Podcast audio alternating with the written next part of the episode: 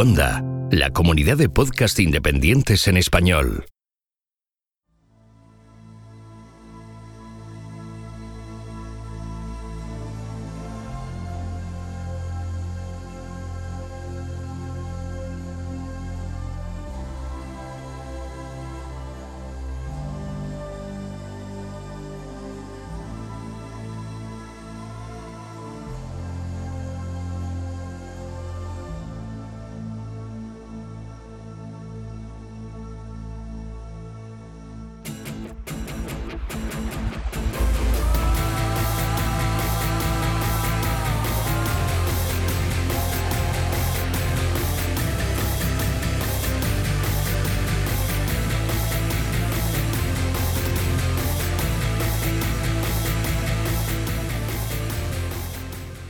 Esto es Istoka, no es Esparta, pero casi. No es Moscú, no es Zurich, no es Helsinki y tampoco es Petrogrado o San Petersburgo, como prefiráis.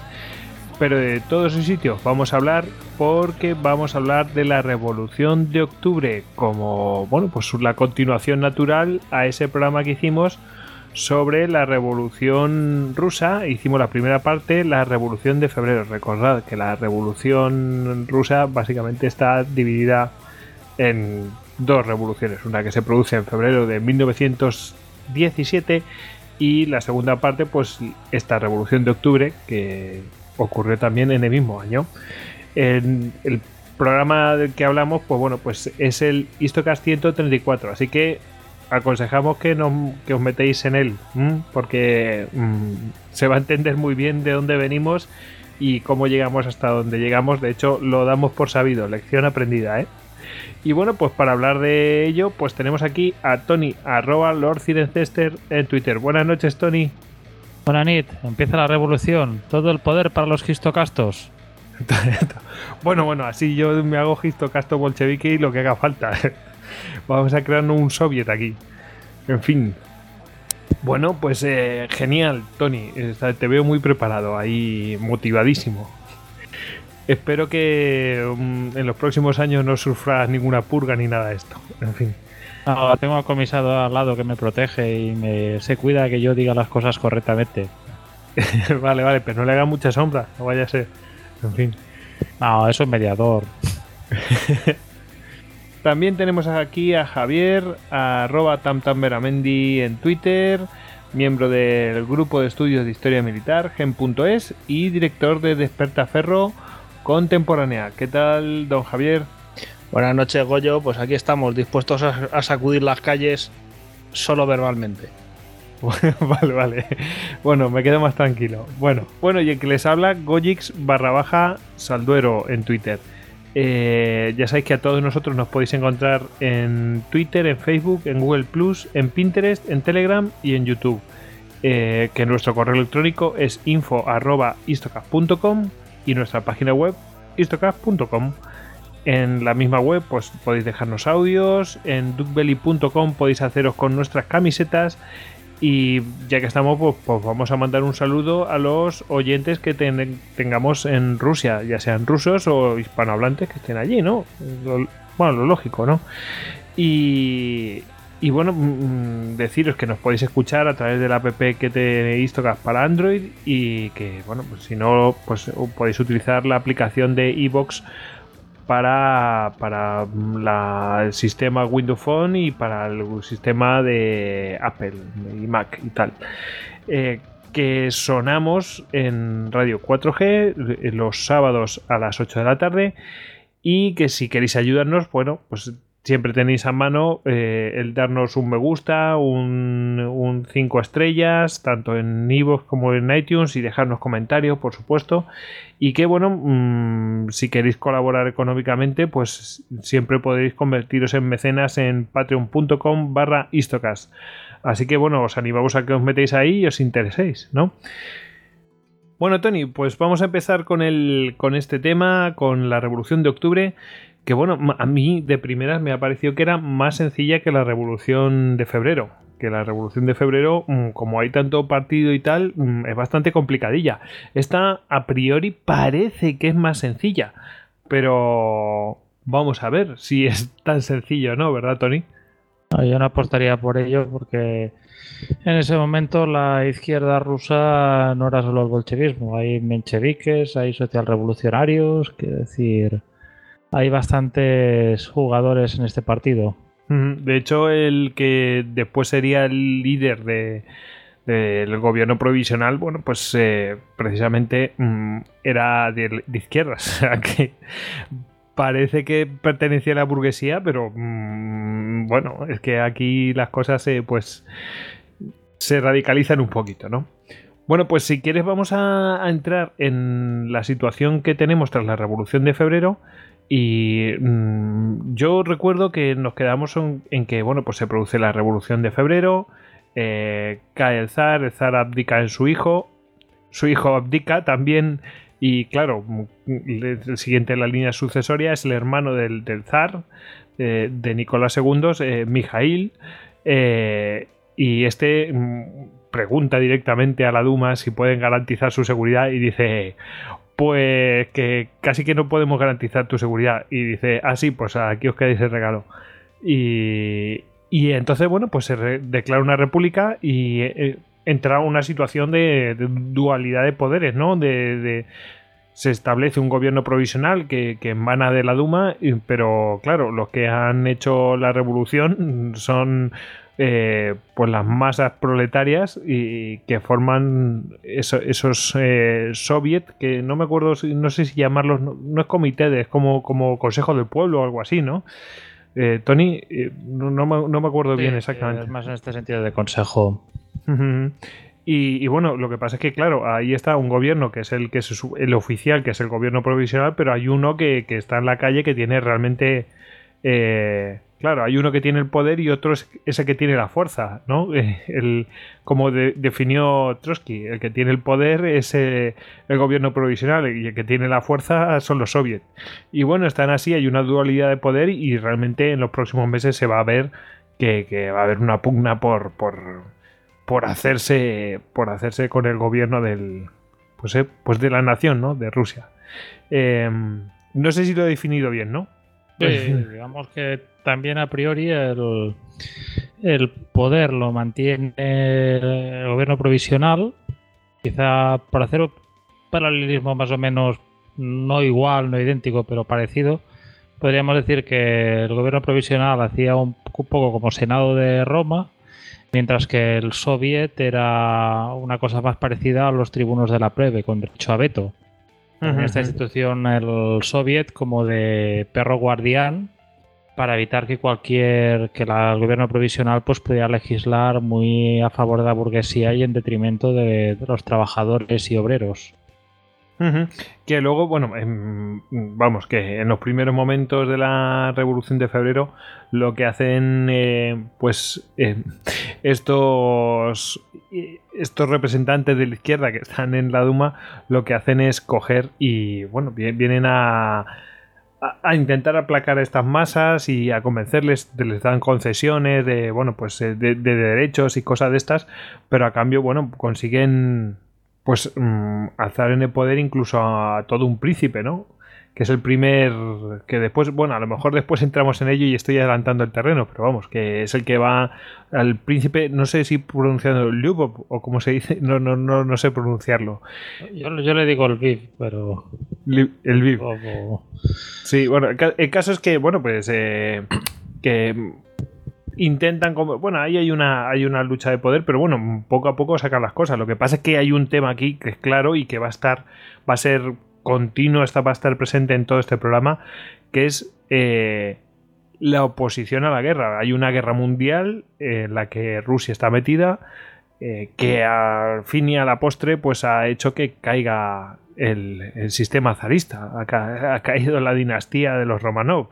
Eh, y bueno, pues así están las cosas. Hay una oposición en la calle, lo que quieren es que se acabe la guerra. Y están pasando muchas penurias, están muriendo los hijos de la gente, de los trabajadores, encima, bueno, todo, todo va mal, todo va mal. Y a, todo esto, claro, mm, eh, tenemos después a un señor que se llama Lenin, que está exiliado en, exiliado en Suiza y que está viendo esto, que, que ve que, oye, la revolución la han hecho las masas proletarias y la gente de abajo y sin embargo no han tomado el poder. Y eso, pues me imagino que no le habrá gustado tanto, ¿no? Y casi casi que nos va a meter en todo esto. Pero bueno, si quieres hablar del tema de la posición de la guerra, a tope, Tony. Sí, yo lo que quería comentar era que, claro, dentro de la ecuación de los planes del Estado Mayor alemán eh, quedaba la idea que la revolución serviría para debilitar el esfuerzo de guerra ruso y prácticamente echarlos de la guerra. Lo que pasa es que por el contrario, el gobierno provisional, supongo que a efectos de obtener el reconocimiento de los diferentes, bueno, los aliados, opta por seguir en la guerra, hasta tal punto que leía que habían teorías en Alemania que decían que el golpe, la revolución de febrero había sido prácticamente promovida y organizada por los británicos, como forma de evitar que Rusia abandonara la guerra prematuramente. Bueno, hay una teoría ahí eh, sobre la abdicación que, bueno, pues a lo mejor es una teoría interesada que viene a hablar de una conspiración de generales y tal y que y que el propio, no sé si el propio embajador británico había colaborado en esa en esa conspiración. Y de, todo esto dicho de la propia boca de Nicolás II, vamos. Pero vamos. Ya, lo hablamos en su momento que había sonado que en principio, pues bueno, la aplicación del zar implicaba su exilio en Inglaterra, donde creo que era su primo, Jorge V, no tengo claro, también los árboles. Pero que eran familiares muy cercanos. O sea, eran. Además son prácticamente clavados. Hay alguna, hay una foto que eh, el zar está con uniforme británico y el rey Jorge está con uniforme ruso, y es que te cuesta distinguirlos.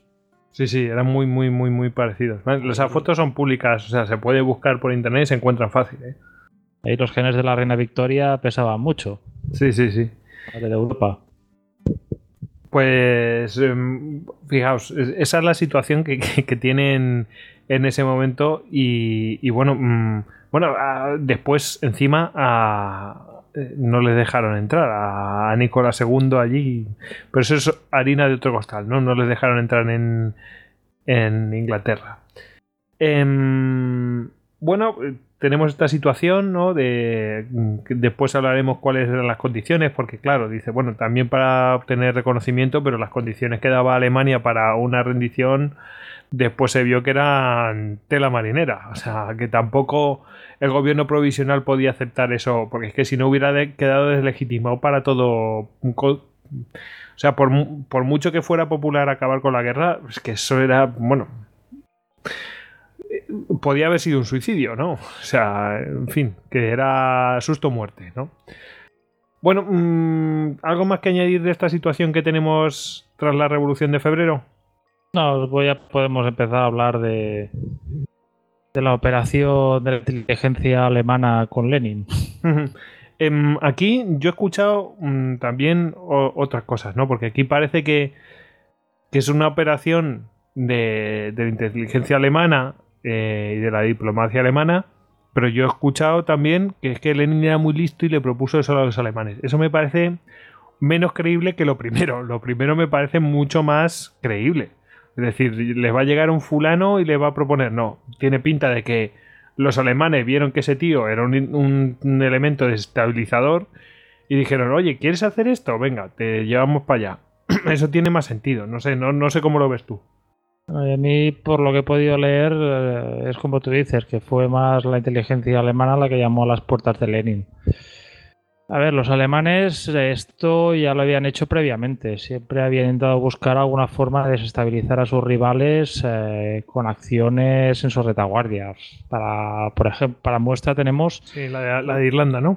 La rebelión de Pascua de 1916 en Irlanda, que bueno, podemos aprovechar. Hay un muy buen programa de la Biblioteca Pérdida sobre el tema que es muy recomendable. Quien quiera escuchar sobre ello, mm, cuenta con ello, con este programa. Nosotros lo explicamos brevemente en, el programa de cómo invadir Inglaterra, me parece. Sí, me, recuerdo que algo tratamos de ello. De Tocamos alguna cosilla de Irlanda, pero me atrevería a decir que no llegamos a tocar eh, el lanzamiento de Pascua, así que... A, lo mejor lo mencionamos online. Puede que, puede, que también fuera, ¿eh? Pudiera ser. Sí, sí. Pero bueno, la cosa es que, a ver, lo- los alemanes, como la mayoría de gobiernos del mundo, pues buscan de alguna forma subrepticia eh, generar oposición y disensión en las filas de sus enemigos. O sea, esto pasaba entonces y también ha ido pasando en la actualidad. Y claro, eh, tenemos a Lenin en Suiza, que lleva prácticamente una década allí mm, estudiando, escribiendo, filosofando.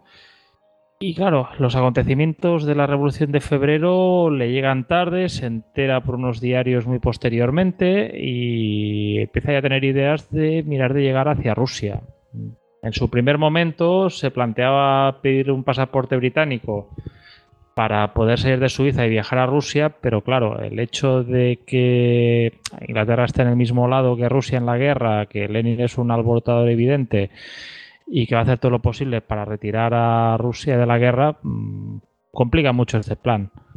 Así que posteriormente, pues bueno, como hemos hablado, pues la inteligencia alemana está buscando agentes desestabilizadoras en los diferentes países aliados y en Lenin pues ven una oportunidad bastante, bastante buena de poder conseguir algo así. Eh, inicialmente los primeros contactos entre ellos son mediante socialistas suizos y tras una serie de negociaciones ya el 3 de abril eh, Lenin y los alemanes llegan a un acuerdo para llevar a Lenin a Petrogrado. En el, dentro de este acuerdo, pues también hay una aportación económica de unos 5 millones de marcos alemanes a esta operación. Entonces, el 9 de abril hay 32 rusos que salen de Zúrich hacia la frontera alemana y entre ellos están varios bolcheviques como el mismo Lenin, su esposa Krupskaya, el matrimonio Zinoviev e Inés Armand. Y tras cruzar la frontera eh, suben a dos vagones, que por lo visto pues uno era para los rusos y el otro era para su escolta alemana, que para romper el mito que circula mucho por internet y por libros no eran blindados, estaban en territorio alemán, o sea, no eran ninguna amenaza, lo que sí que, si lo tengo mal entendido, estaba muy restringido su contacto con la población civil o con otros ciudadanos alemanes. Pero la cosa es que, bueno, en este, en este tren, que bueno, si citamos a Stefan Zweig, Stefan Zweig decía que en ese tren viajaba el siglo XX. Pues el tren en el que viaja el siglo XX eh, cruza Alemania hasta Berlín, donde llega el 11 de abril. Allí se quedará un día entero y al día siguiente viajarán al puerto báltico de Sassnitz, donde nuestros pasajeros toman un barco hacia Trelleborg, en Suecia, y de allí partirán hacia Finlandia para llegar a Petrogrado el 16 de abril a las 11 de la noche. Era una llegada en, en, honor de multitudes, con mucha gente recibiéndolos, la banda tocando la marsellesa, y donde Lenin, uh, viendo todo el público que tiene delante, uh, se subirá a un coche sobre un coche blindado y se viene arriba. El primer discurso al pueblo ruso en persona. Sí, sí, se viene arriba. La, la cuestión es, eh, mucha gente se preguntará, bueno, eh, tan necesario era ir a, a, Finlandia y tal. Bueno, a ver, es que el otro era un frente de guerra, tenía que ir por un dar un pequeño rodeo, tenía que ir a Finlandia para ir al otro lado. Vamos, que si no, no, era complicadete, ¿no?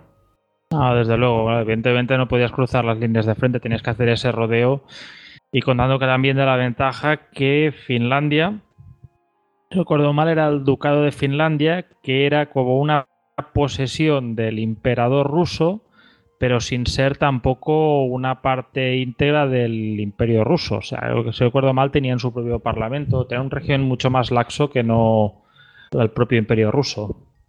Además, eh, acceder por un lugar secundario, pues a lo mejor era más factible mm, para evitar a la Ojrana, ¿no? O la Orjana, ¿no? Como diríamos. La Ojrana. En fin. Sí, sí, sí. Eh, que bueno, mmm, recordemos, bueno, que entonces ya no habría Ojrana, pero bueno. bueno de hecho mmm, la habían disuelto, ciertamente. Claro. Eh, pero vamos, eh, no dejemos al principio a este hombre, pues hombre, no era un proscrito con el gobierno provisional, pero no duraría mucho tiempo el tema, como veremos. Mm, Javier, no sé si quieres tú comentar algo de este tema. No, no, no, yo la parte del tren, bueno, es un, son elementos fascinantes, ¿no? Pero yo me, me reservo para un poco más adelante, que además tampoco quiero pisarle mucho la argumentación a Tony. hoy, hoy, le toca a él. bueno. Ahora me, to hoy me toca trabajar a mí. pues sí, ya, ya está bien.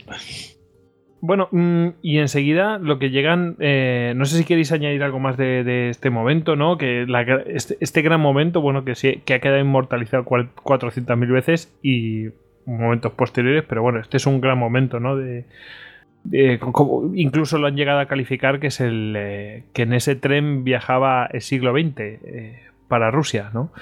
Y bueno, no, en cierto modo no le faltaba razón, porque más el comunismo, ahí viajaba el comunismo, ¿no? Eh, básicamente. Eh, más siglo XX que eso no puede ser. Em, ¿Alguien quiere añadir algo más? Si no, pasamos a, eh, pues, a lo siguiente. Yo voy a dar un poquito por. venga, sí, dale, dale, dale. Hombre, desde luego viajaba el siglo XX en la medida que es el comunismo que se impone, pero Lenin no es el único líder comunista en ese momento, hay otros. Eh, y van a tener, sí, sí, van a tener mucha importancia además. Eh, que no sé si los habéis llegado a citar, Trotsky. Es decir, bueno, bolcheviques hay muchos, eh, con muchos puntos de vista diferentes y con muchos enfoques de lo que hay que hacer. Eh, lo que pasa es que, bueno, efectivamente el que triunfa es Lenin, ¿no? Pero el, siglo, digamos que viaja el siglo XX que será, pero no el siglo XX que podía haber sido. Y no solamente de ahí de Rusia, es decir, que luego hay otros líderes comunistas que están en otros países y que, bueno, pues son muy importantes y que algunos eran, de hecho, amigos de, de Lenin. Tony, yo solo añadir que, bueno, dentro de la operación esta para financiar los movimientos comunistas por parte de los alemanes, también había la implantación de moneda falsa. O sea, introducían billetes falsos de 10 rublos para ir financiando los periódicos bolcheviques que posteriormente se publicarán. Eh, esa si pensábamos que los alemanes, pues ya en la bueno, la novedad era para los alemanes de la Segunda Guerra Mundial era esto de los billetes falsificados, pues por, lo visto ya en la Primera Guerra Mundial ya habían tomado nota. Bueno, bueno, bueno. Pues eh, vamos a entrar en el tema de, mm, de, Lenin y las tesis de abril. ¿Os parece? Bueno, pues ¿qué son estas tesis de abril? Mm, yo me hago así el, el, nuevo. Mm, estas tesis lo que venían a decir poco más o menos que con el gobierno provisional Nada de nada. Lo que viene a decirles a los bolcheviques es, oye, dejaros de hacer el tonto, no colaboréis nada con el gobierno provisional. Que si no, no vais a obtener el poder nunca. Más o menos viene a decir eso y algunas otras cosas, ¿no? Sí, básicamente esto. Los principales puntos es que por, parte del bueno, de, de Lenin no se apoya la guerra, se plantea una transición a una segunda etapa de la revolución, que nada de apoyar al gobierno provisional, el punto importante de que todo el poder para los soviets. También se plantea la disolución del ejército, que sería sustituido por una milicia popular. O sea, la idea de que no pase la, maquinaria burocrático-militar de una mano a otra, del gobierno provisional a los soviets, sino destruirla, para así evitar que pueda ser un instrumento que utilice la contrarrevolución. También implica la confiscación de las tierras de los terratenientes para su nacionalización la fusión de todos los bancos en un banco nacional controlado por los soviets, el control de los soviets también sobre la distribución y la producción y la creación de una nueva internacional socialista. O sea, la idea, eh, Lenin, entre los muchos autores que ha leído, ha leído a Clausewitz y su idea es no es buscar un compromiso, es buscar una victoria decisiva que consiga eh, acabar con cualquier oposición que pueda tener. Y también pensemos en el hecho de que bueno, las ideas de Lenin no iba solo. Su, escenario no era solo Rusia. Él veía que, vista de la guerra mundial, bueno, la primera guerra mundial, de la Gran Guerra, que había sido, tenía que ser una guerra corta, que se había ido alargando con millones de muertos, y así eso tenía que ser el preludio de una revolución internacional. Y Lenin, por decir de una forma, dicen los libros de management, pensaba en grande. Sí, sí, no cabe duda que iba pensando en hacerse con el poder a, tope. Bueno, de hecho es que lo que primero hace es todo el poder para los soviets, nada de, de, tener un poder, o sea, de dos poderes en paralelo, nada. Todo para, para nosotros.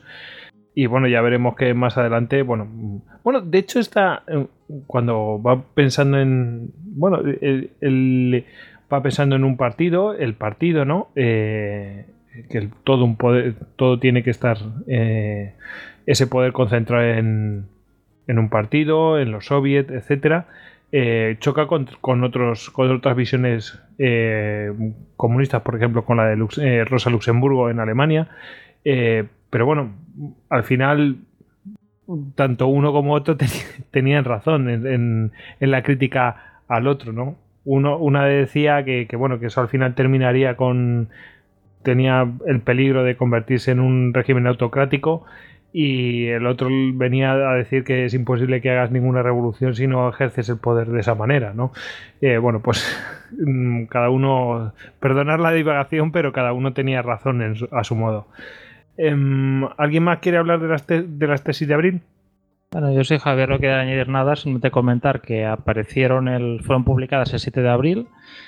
No se publicaron antes porque los editores no lo veían claro y como pretexto alegaban problemas en la imprenta. Y estas tesis eh, se discutieron el 8 de abril en el comité de Petrogrado con dos votos a favor, 13 en contra y una abstención. Y también, pues bueno, no podíamos dejar de hablar, estos son los primeros textos que Lenin, por decir una forma, publica propiamente allí en Petrogrado estando en persona él en Rusia. Lo que pasa es que antes había algunos de sus textos los había traído Alexandra Kolentai en las cartas desde lejos, si no recuerdo mal que se llama el libro, o los diferentes escritos. Hombre, tuvo mucho tiempo para pensar. Bueno, por supuesto que, que, algunas cosas las tendría que actualizar, pero tuvo mucho tiempo para pensar en el exilio, porque si no me equivoco, estuvo en el exilio unos, no sé, 15 años, una cosa así. Pero vamos, bastante tiempo desde la revolución, creo que fue la de 1905, si, no, si mal no recuerdo. Pero vamos, eh, que para pensar en todas estas cosas, seguro que sí. Seguro que también actualizó cosas en el sentido de cómo estaba la situación en ese momento en, Rusia, pero bueno. En fin. Em, luego... En Suiza te aburres enseguida de subir una montaña y otra montaña. Y otra montaña, mirar al lago. en fin. Eh, bueno, y también se producen pues eh, momentos tumultuosos eh, y no siempre dirigidos, sino más bien espontáneos, ¿verdad, Tony? Sí, digamos que hay octubre ya es una culminación del dicho ese de la tercera bala vencida y dos intentos previos y uno de ellos es en abril, más concretamente entre el 20 y el 21 de abril, que es el primer desafío al gobierno democrático ruso. Eh, por entonces se ve que los guardias finlandeses y otras unidades con bastante eh, influencia bolchevique, se manifiestan ante el Palacio Marinsky pidiendo la dimisión del ministro Milyukov. Posteriormente se aparece gente en la calle manifestándose con carteles donde pone todo el poder para los soviets, eh, lo cual en principio no cuenta con la autorización del Comité Central del partido y parece algo espontáneo montado por cuadros eh, de menor rango del partido pero mm, posteriormente se une a estos a los revoltados un destacamento del marineros de Petrogrado y unidades de milicia fabril.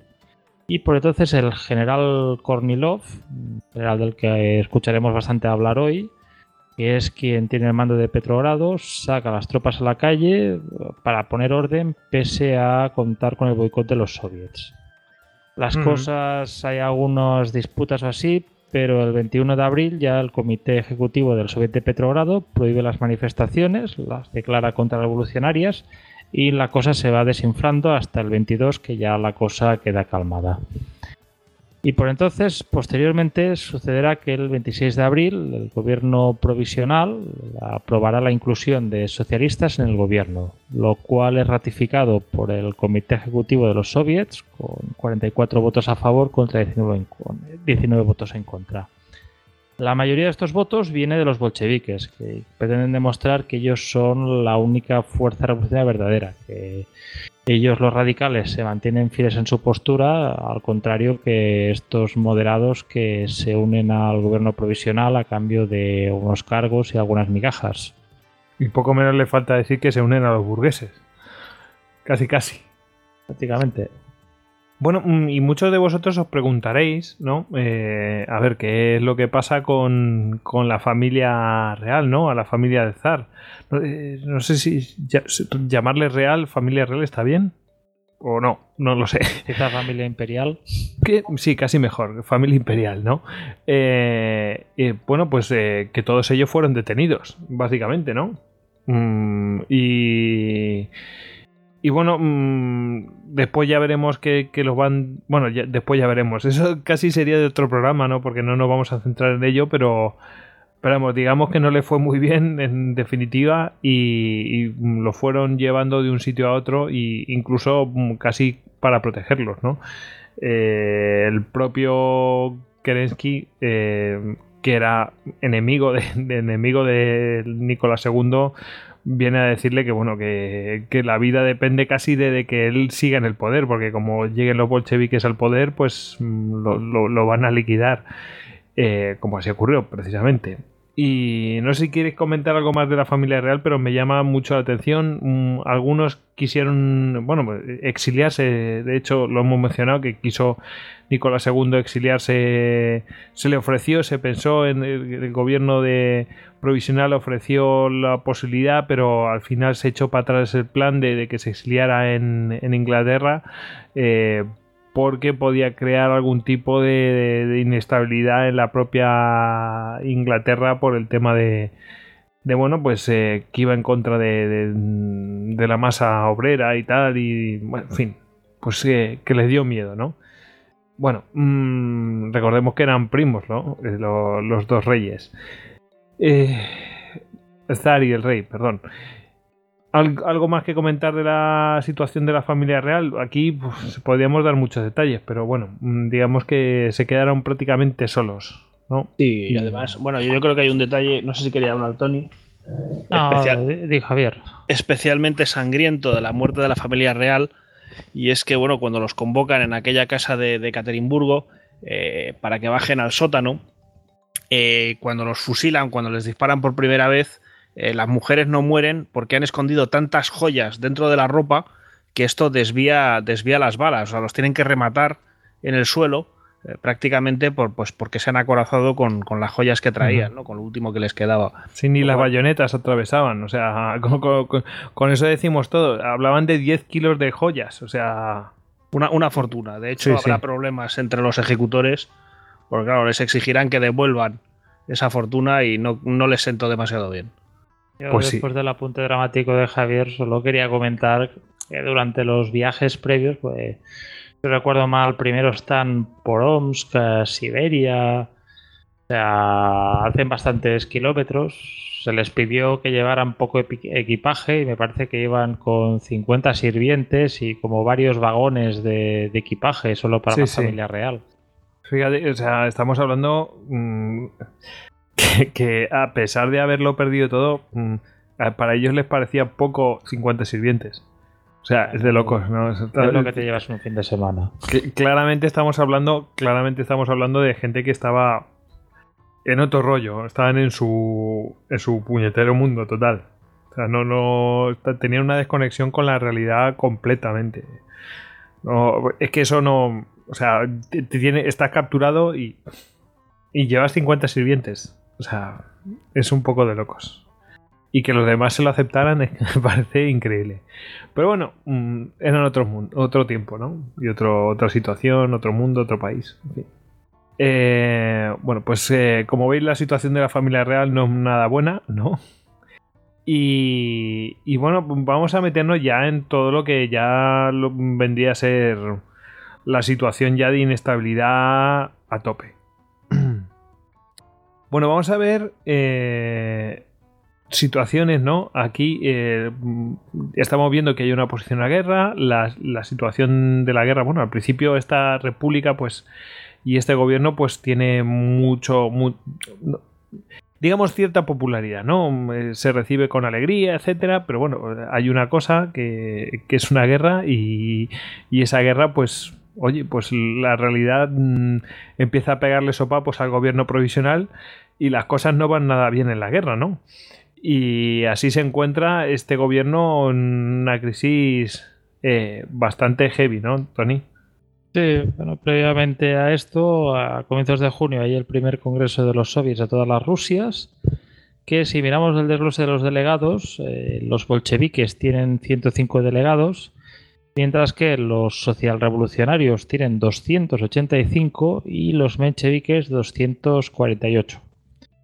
Y a mi humilde parecer, lo más memorable de ese congreso es un momento en que el social revolucionario Irakli Tsereteli, un georgiano, está haciendo un discurso en el que declara que en Rusia no hay ningún partido dispuesto a tomar el poder. Y en ese momento se ve que Lenin se levantó y gritó, sí, lo hay. Lo cual nos demuestra claramente que ya el hombre iba con ideas y ya tenía un plan. Y bueno, mientras todo esto sucede, los bolcheviques van montando en milicias obreras y también llevan a cabo una campaña de agitación y propaganda gracias a diferentes diarios que van emitiendo. Hay el conocido por todos, el Pravda, pero también contaban con diarios para las unidades que estaban en el frente, obviamente con temas más eh, cercanos a ellos. Bueno, podríamos empezar ahora a hablar de la ofensiva Kerensky. No sé cómo Perfecto. Venga, a ello. Porque Kerensky, recordemos, ¿cuál era el puesto de Kerensky? Él no era el primer eh, presidente de la República, primer ministro, no era, no era eso en ese momento, ¿no? No, Kerensky en ese momento era ministro de guerra y de marina.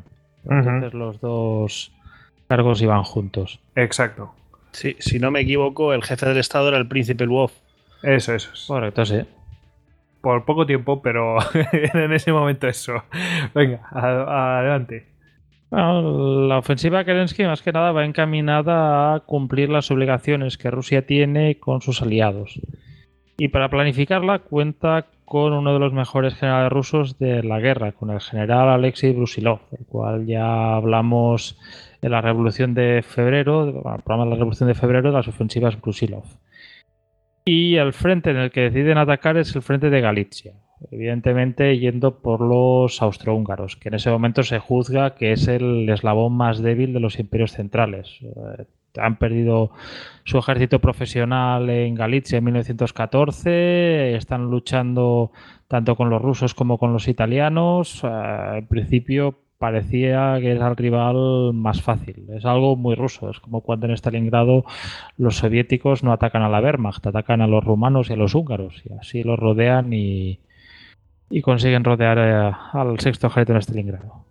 Pero bueno, después de esta divagación oportuna, hay que decir que bueno, mm, en los preparativos de esta ofensiva, Kerensky aprovecha para ir visitando las unidades en el frente y por lo visto, pues su presencia allí era muy convincente. Allí donde iba mm, los soldados le escuchaban, eh, miraban de acercarse a él, de tocarlo. Digamos que también, también eh, tenían. El tío sabía convencer a unos y a otros, que era un político de estos supervivientes y trepas que no veas. el tío valía y convencía. En algún, algún autor hablaba que más que comandante en jefe era persuasor en jefe. O sea, él llegaba, daba su speech motivacional en plan coach y después cuando se iba, pues bueno, ya los soldados pues ya, uy, lo echamos de menos y empezaban un poco a, desangelarse. Otra novedad que también aportan estas ofensivas es que, vamos a ver, Kerensky, su referencia es la Revolución Francesa. ¿Y eh, cuál era uno de los elementos esenciales en los ejércitos? Bueno, más que esencial, uno de los elementos que aparecen en los ejércitos franceses durante la Revolución, los comisarios. O sea, el ejército que podríamos decir ejército de la República Rusa o el ejército del gobierno provisional eh, es donde se instaura la figura de los sarios, más que nada con la idea de elevar la moral y hacer de mediadores entre los soldados y los oficiales. Y por hacer otro paralelismo a la Revolución Francesa, eh, la ofensiva Kerensky tiene que ser para el gobierno provisional ruso lo que Valmy fue para la República Francesa, una victoria que restaure la moral de las tropas. Entonces, el 1 de julio eh, empieza la ofensiva con el tradicional bombardeo de saturación de la potente artillería rusa, eh, como hemos dicho, se trata de una ofensiva en Galicia Oriental, con eh, siendo principal objetivo el Bov o Leópolis, o como se diría en austrohúngaro, Lemberg.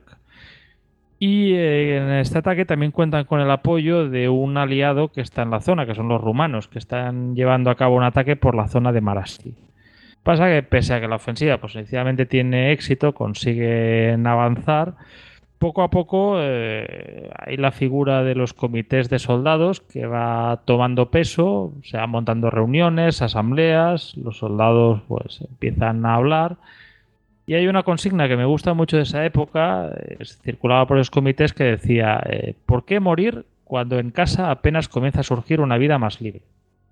Con esto, con un argumento así, pues la ofensiva poco a poco se va deteniendo hasta quedar prácticamente totalmente parada el 16 de julio. Y posteriormente, pues bueno, los imperios centrales contraatacan cuando las fuerzas del general Félix von Bothmer eh, empiezan a avanzar el 19 de julio, encontrando muy poca resistencia y prácticamente, para tomarnos una idea del alcance del contraataque germano-austrohúngaro, eh, en el 23 las tropas rusas se han retirado unos 240 kilómetros. Claro, esto es una debacle. Esto es, por decirlo de una forma, a Kerensky le ha salido el tiro por la culata.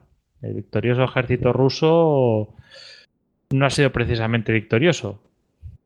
Claro, la contraofensiva. bueno, está, tú preparas un, un ataque, ¿no? Eh, venga, lo preparas te sale bien, pero luego te contraatacan y te hunden, pues. Eh, digamos que no era un problema de tanto de generales como de, situación del propio ejército. Um, bueno, esto lo casi Javi, que, ha tenido que estudiarlo a fondo, pues eh, a lo mejor está de acuerdo, ¿no? ¿Tan mal estaba el ejército ruso en ese momento? Hombre, el ejército ruso en ese momento está muy deprimido, lo que dice Tony es muy correcto, ¿no? Hay muy pocas ganas de ir a, dejarse matar, pues cuando aquello está está, bueno, prácticamente acabándose. La ofensiva, como él dice, pues no va mal, no empieza mal, se va quedando sin fuelle, funciona mucho, un poco mejor en el sector del octavo ejército en el Diester, eh, al sur del Dniester, perdón, que ahí, bueno, pues consiguen avanzar durante un poco más de tiempo, pero bueno, la moral, como bien dice Tony, pues no está, ¿no? Y, bueno, eh, solo añadir una, unidad peculiar en esta ofensiva y es que con el undécimo ejército ruso ataca una brigada checa checoslovaca, perdón, que bueno, pues eh, como no sé si tendremos ocasión luego hablar de ellos, o por lo menos un poquito de su presencia en el sector, eh, pero son un elemento fundamental de la revolución y de la guerra civil rusa. Y ya en esa ofensiva, bueno, pues se distinguen especialmente, según algunas fuentes, pues luchan, consiguen tomar las posiciones austriacas a uno contra cuatro. Pero, por ejemplo, yo creo que aquí vemos donde juega la moral, ¿no? Es decir, los checos están luchando en ese momento, perdón, checoslovacos, eh, por la creación de un Estado checoslovaco eh, desgajado del Imperio Austrohúngaro. Y bueno, pues ellos no tienen esa situación, a lo mejor que tiene el soldado ruso, de mejor me voy a casa y me olvido de todo esto, sino que ellos quieren tener una casa a la que, a la que volver. Que además, Tony. ¿Qué, número de Blistocas era ese? Ahora mismo de cabeza no me acuerdo, habrá que buscarlo. Bueno, ahora lo busco, pero vamos, que Tony lo relata bien eh, sobre esos chocolobacos que se metieron allí eh, en la Nábasis, ¿no? Hicieron la Nábasis eh, de... Es que lo, de los checoslovacos, en mi humilde opinión, pues es... No que tendrá quizá la épica de, la Nábasis griega, pero poco le queda. Pues yo te llevaría a la contraria, ¿eh? La, tiene, la tiene. desde luego viajar prácticamente desde las llanuras de Ucrania hasta, hasta Vladivostok bueno, y además. de hostias con todo el mundo que se te pone por delante. Sí, y además, pero, pero, pero, pero, mm, que los pusieron muy mal. Es el Stiocast 21, ¿eh? Y lo relata Tony. En ese Stiocast 21, la anábasis se llama la, la anábasis de la Legión Checoslovaca. Eh, esto era tan importante como que llegaron casi a. Bueno, y sin el casi, llegaron a Ekaterimburgo, ahí a las inmediaciones de Ekaterimburgo, y poco menos que provocó o sea, él desencadenó la situación de, de que, vamos, acabaran con la familia de los Romanov. O por lo menos en eso, eso justificaban, ¿no? O sea, que, que tiene su importancia en toda esta historia. Que no es unos tíos que estaban por ahí, no, no, no, protagonistas, ¿eh? Estos señores. Bueno, eh, seguimos. ¿Por dónde íbamos? Así que habían, habían fallado, habían, bueno, habían hecho estas ofensivas y les habían contragolpeado a los alemanes y habían deshecho aquellas ofensivas y bueno, otro fracaso más, ¿no? Sí, tenemos el, el gobierno provisional eh, en una posición complicada y uno, unos bolcheviques que quieren aprovechar esta debilidad. Lo que pasa es que previamente tienen un pequeño revés y es que resulta que la inteligencia francesa consigue las pruebas de que los demuestran que los bolcheviques son financiados por los alemanes. y hay una serie de arrestos, se arrestan a varios dirigentes bolcheviques, pero no al más importante, a Lenin, que aquí Lenin consigue huir a Finlandia. En julio, bueno, lo que precipita los acontecimientos es la orden de enviar a la guarnición de Petrogrado al frente. O hemos visto, hacen falta tropas en primera línea después de la debacle de la ofensiva Kerensky. Podríamos comentar que realmente todas las ofensivas de la Primera Guerra Mundial que tienen nombre de persona eh, acaban siendo no acaban con final feliz, le hace la ofensiva a nivel. Pero la cosa es que, bueno, eh, hay una de las unidades de la guarnición de Petrogrado, es concretamente el regimiento de ametralladoras, que tiene un fuerte, fuerte predominio de, los bolcheviques allí. Y el núcleo duro de esta unidad, prácticamente la mitad, eh, sale a las calles de Petrogrado a manifestarse. A ellos se unirán los marineros de Kronstadt y algunas milicias obreras que avanzan por la calle el 3 de julio, escoltados por varios autoametralladores, o sea, coches blindados con ametralladoras, para manifestarse ante los centros del gobierno. Lo que pasa es que, bueno, parece que la cosa está preparada para los bolcheviques, pero empiezan a surgir las dudas. Sea, ¿qué pasa si llegan tropas del frente a mirar de reprimirlos? Entonces, el 4 de julio volverán a manifestarse. Se calcula que hay entre 11.000 y 25.000 manifestantes, aunque esta vez ya empiezan a haber algunos tiroteos. Eh, hay algunos, eh, oportunamente hay algunos manifestantes que entran en la sede de la contrainteligencia rusa, que es el lugar donde se guarda el material que comprometía a Lenin, haciéndolo desaparecer. En principio, parece que Lenin, que ha vuelto de Petrogrado a Petrogrado desde Finlandia, lo tiene todo de cara, mm, pero en el momento de la verdad vacila. Y mientras tanto, el gobierno provisional va recabando apoyos en las otras unidades que forman la guarnición de Petrogrado. Y el, momento la verdad es cuando empiezan a llegar, eh, donde están reunidos los manifestantes, diferentes regimientos que apoyan al gobierno provisional con bandas tocando. Empiezan a llegar tropas y cuando se ve que las tropas que llegan son superiores en número a los manifestantes, los revolucionarios se van dispersando. Como vemos al final, pues este golpe es detenido y se arresta a unos 800 participantes. Y aquí tenemos otra vez a Lenin poniendo pies en polvorosa, ocultándose por allí por, por las cercanías de Petrogrado.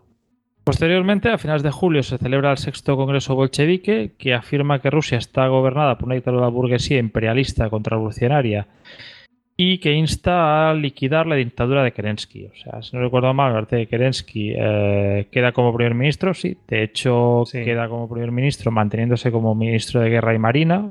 No renuncia a esta cartera.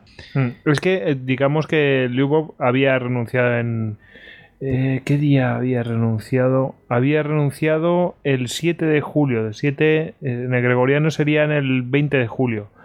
Había renunciado, bueno, pues habían renunciado también otros ministros, etcétera. Bueno, pues, y quedó en manos de, de hombre fuerte del gobierno. Sí, lo que pasa es que después de, de esta revuelta, bueno, Kerensky ha conseguido desarmar un golpe de la izquierda, pero esto no lo aprovechará la derecha monárquica reaccionaria para contraatacar. O sea, ya empieza a tener el enemigo de la izquierda y ya lo, tiene controlado, pero bueno, puede ser que el golpe ahora le venga a la derecha. Y aquí pues nos encontraremos con el llamado golpe de Kornilov o caso de Kornilov. Vale. Em, ok, pero aquí hay un tema, que es que antes la situación en, el frente mm, empeora encima. Eh, que Riga ha caído, ¿no? Y digamos que la situación se vuelve tan inestable que necesitamos un salvador, ¿no? O sea, que las cosas eh, empiezan a ver a este hombre, a Kornilov, que además tiene un perfil muy... Eh, muy interesante eh, porque eh, no, no, proviene de una familia bien, sino que no tenía ningún, una, ninguna conexión familiar con la aristocracia y tal. Y, bueno, era el candidato perfecto para que, bueno, pues estas, eh, digamos, vamos, para contentar un poco a todos, ¿no? Al pueblo y a, la, aristocracia, de decir, bueno, pues sí, alguien que va a poner orden y tal, y, encima no es de la aristocracia, y bueno, iba, a poder ser bien visto y además se había hecho muy famoso porque había escapado, había sido capturado y había escapado de pues eh, de las manos alemanas, es decir, que lo habían capturado, pero se había escapado el tío, o sea que bueno, dentro de lo que cabe era tenía cierto halo de héroe, ¿no? Eh, tampoco es que mm, fuera pareciera ser un militar no como, como los que has mencionado antes, ¿no, Tony? Sí, aunque circula la leyenda que lo describe como una persona con corazón de león y cerebro de oreja, de oveja, perdón. de oveja, sí. Eh, por lo visto, si profundizamos más en el personaje, parece ser que no lo no era así para nada. Esto era bastante militar de carrera, como decimos, pues ah, no venía, no, no, ha ganado sus galones por formar parte de, la aristocracia o por ser amigo de un gran duque o de un príncipe. Los ha ganado peleando. También previamente en la guerra ruso-japonesa tenemos también un histocas sobre ella, para más señas. Y su idea inicial es, eh, es mirar de emular eh, lo que está haciendo en Alemania Ludendorff. O sea, en Alemania hay un binomio, aunque el Kaiser manda, hay un binomio que son los generales eh, Hindenburg y Ludendorff, que aunque Hindenburg pues pone la fachada, la bonomía y un cierto sentido estratégico, pues el que está manejando los hilos de la economía y del despliegue militar, pues es el, este general, el general Ludendorff. Y bueno, como enlace entre él y Kerensky, tiene a un, a un político, un social revolucionario, que es Boris Savinkov.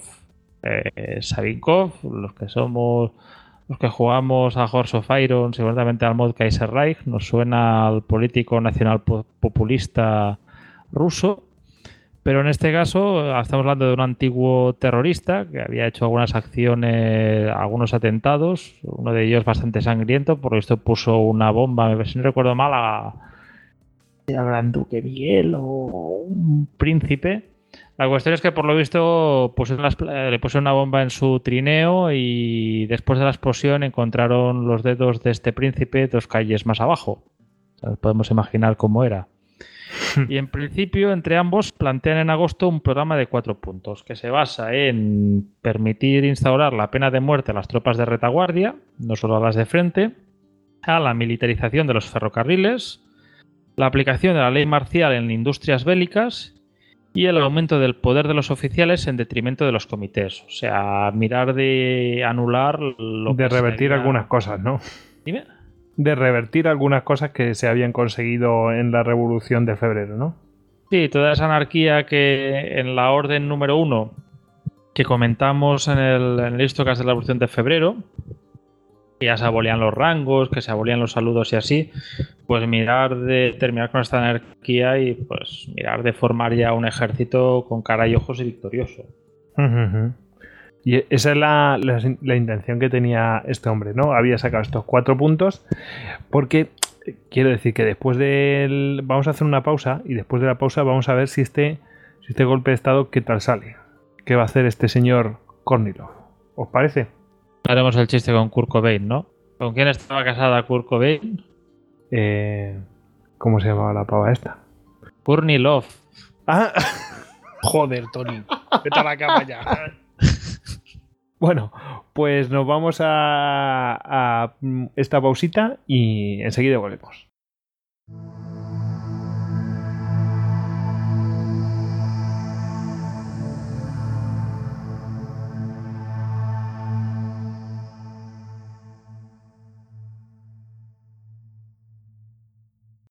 Puedes encontrar más capítulos de Histocast en cuonda.com. Y además, my fellow Americans. Los hilos de Washington. People of Catalonia would stay with Spain. I think it would be foolish not to. Y hoy tienen la desvergüenza de volverme a preguntar que cuáles son sus necesidades, alcaldesa. To say, get that son of a bitch off the field right now. Saludos, les habla Dori Toribio desde la Casa Blanca. Vamos a resumir en los próximos minutos qué ha pasado en Washington en la última semana. Cuonda, la comunidad de podcast independientes en español.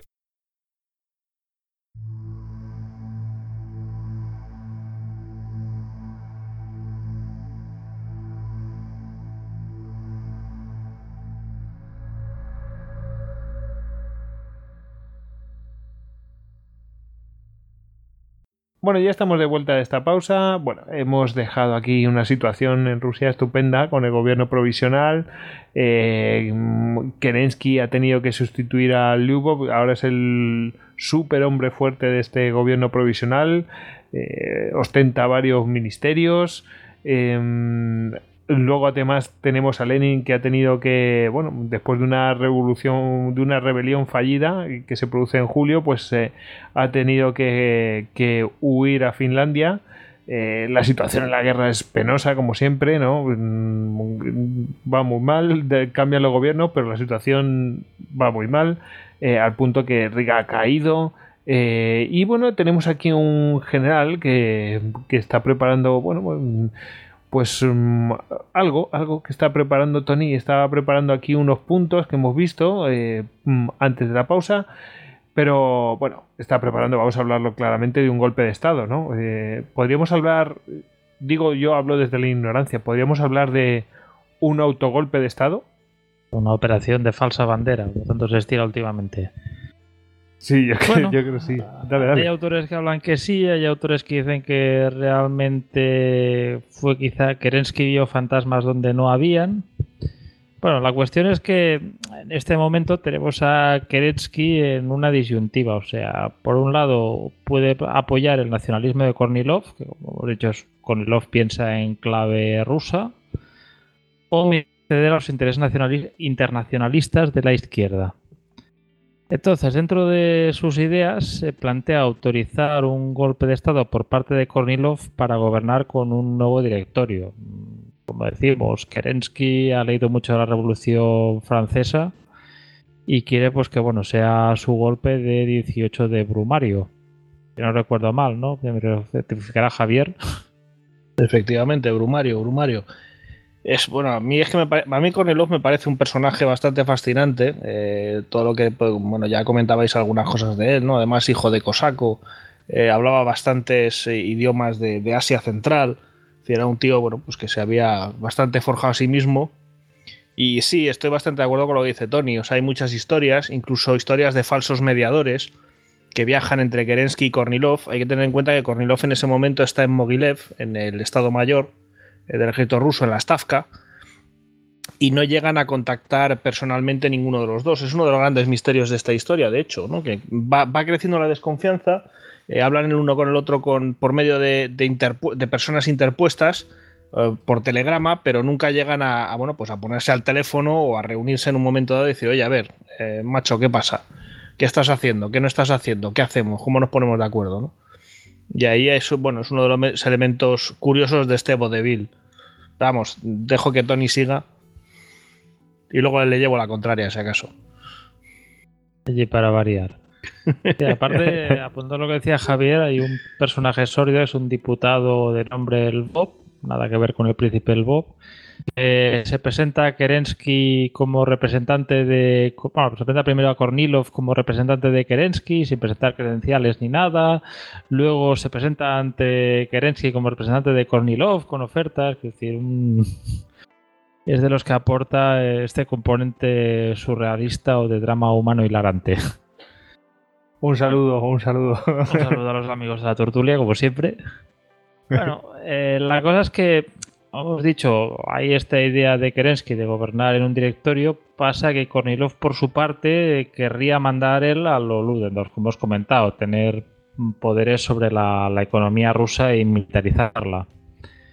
Entonces, dentro de estas conversaciones que mantienen, eh, Kornilov, pide el traslado cerca de Petrogrado del tercer cuerpo de caballería, que está formada por dos divisiones de caballería cosaca más la llamada división salvaje está formada por unidades de caballería del Cáucaso y de las estepas asiáticas, como para emplear estas unidades como posible parachoques contra una posible revolución.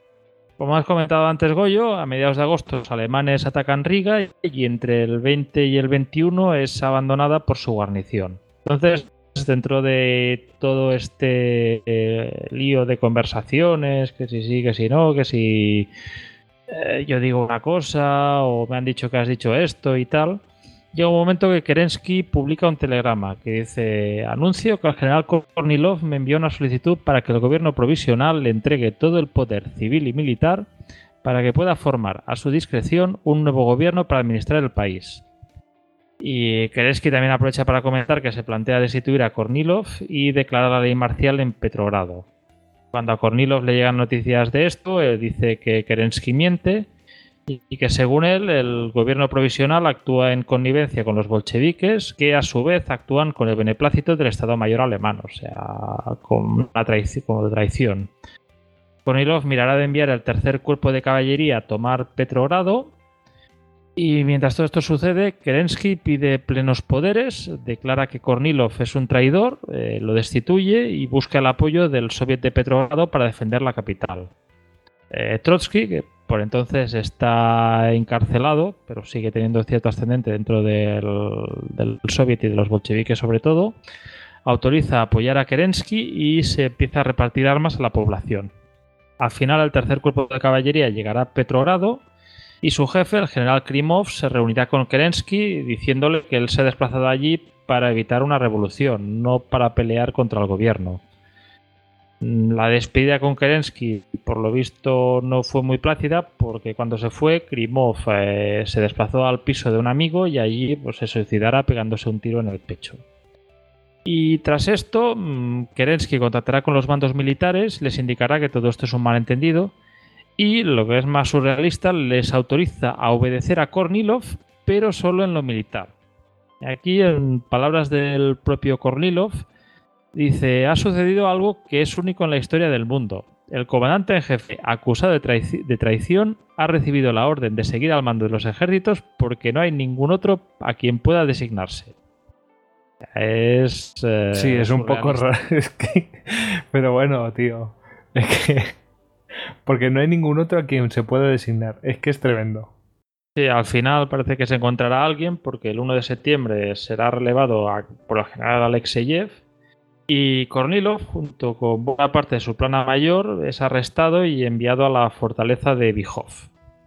Mientras tanto, los bolcheviques se beneficiarán de la polarización producida durante estos días, en la cual los conservadores y liberales han gravitado hacia Kornilov, mientras que los radicales van hacia la extrema izquierda, lo que permite consolidar a los bolcheviques como fuerza política. Después de aquello, o sea, fijaos, esto es oxígeno puro para, para, para, los bolcheviques, porque, bueno, habían quedado pues bastante mal después de la revolución fallida de julio, ¿no? O sea, de la, de la rebelión, ¿no?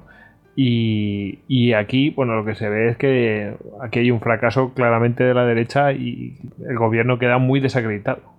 Sí, yo creo que hay. Perdona, Tony. No, di Javier, di Javier. Yo creo que ahí, como dices, no, no, es oxígeno tanto para los, no tanto oxígeno para los bolcheviques como carbónico para Kerensky porque realmente al reaccionar contra ellos. Bien visto, bien visto.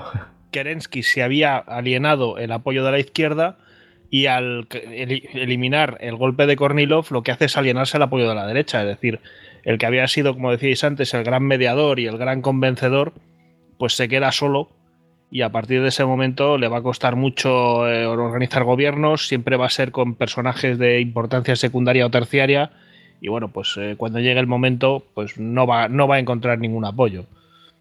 O sí, ya lo adelantaremos. Fin. Eh, Tony, que ibas a decir algo. yo, Javier ha hecho carbónico, yo iba a decir veneno para el gobierno provisional, pero el mensaje era prácticamente el mismo.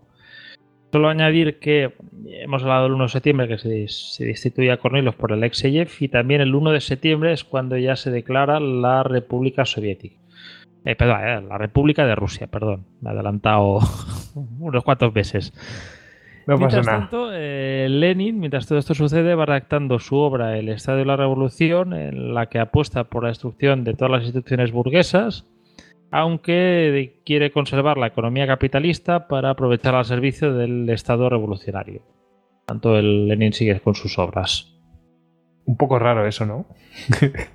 Pero bueno, ya lo veremos. Bueno, no es motivo de este podcast, pero vamos, digamos que lo puso en funcionamiento. ¿eh? Venga, seguimos. Em, de, hecho, tenemos aquí em, que bueno, que Lenin eh, regresa eh, de Finlandia, porque acordaos que después de la rebelión fallida de julio, pues Lenin tiene que escapar a Finlandia, no se encuentra seguro, pero regresa Lenin eh, después de todo esto, pues se atreve a volver, pero claro, en la clandestinidad, al punto que, bueno, pues viene con, con una peluca y, tal, y bueno, pues... Bueno, eh, digamos que ahora mm, este gobierno pues no es tan fuerte y pues se atreve ya a moverse y a preparar lo que se va a venir, ¿no? Lenin había huido a Finlandia por el tema este de las situaciones de inteligencia y, si no recuerdo mal, los días previos a octubre a estar, si no en propio Petrogrado, oculto en pisos francos, en casas de amigos, por las cercanías, prácticamente a, tiro de piedra de los acontecimientos. Todo esto, bueno, mm, claro, lo, lo, lo, lo, escribe, bueno, lo, relata eh, Juan Eslava Galán eh, de una manera tan campechana que dices, a ver, no me creo que sea tan, así y estén comiendo pastel o lo que sea, ¿sabes? Bueno, a mí me alucina un poco todo eso, pero, pero sí, es un poco lo que, lo que tú estás comentando, Tony. Em, Javi, ¿tú querías comentar algo de esto? Sí, bueno, realmente yo creo que es la época en la que se esconde, ¿no? En, en Petrogrado, en el barrio de Viborg, si no me equivoco, al final de la avenida Samsonov, Samsonov te lo tengo, lo tengo que mirar exactamente, pero vamos, una, avenida que corre hacia el norte, en la, al norte del Neva, corre en dirección norte y ahí al final, bueno, pues en casa de unos amigos es donde él se, se oculta a la espera de, acontecimientos, ¿no? Eh, las anécdotas de la época, pues eh, hay una foto de él, hay una imagen de él en la que está sin, eh, sin perilla y en la que está con una especie de peluca de, de rizos, que es bueno, pues es bastante curiosa si alguien quiere, quiere echarle un vistazo.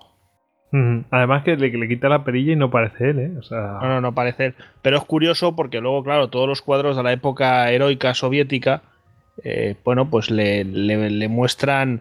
Eh, Liderando las...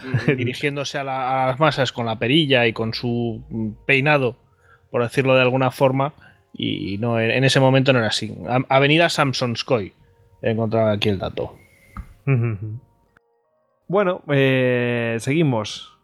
Entramos ya. Claro, están preparando, están preparando lo que es la Revolución de Octubre. Así que podemos entrar en lo que es pues toda la preparación, porque aquí van a estar moviéndose. Eh, el gobierno, pues si no está herido de muerte, poco le falta.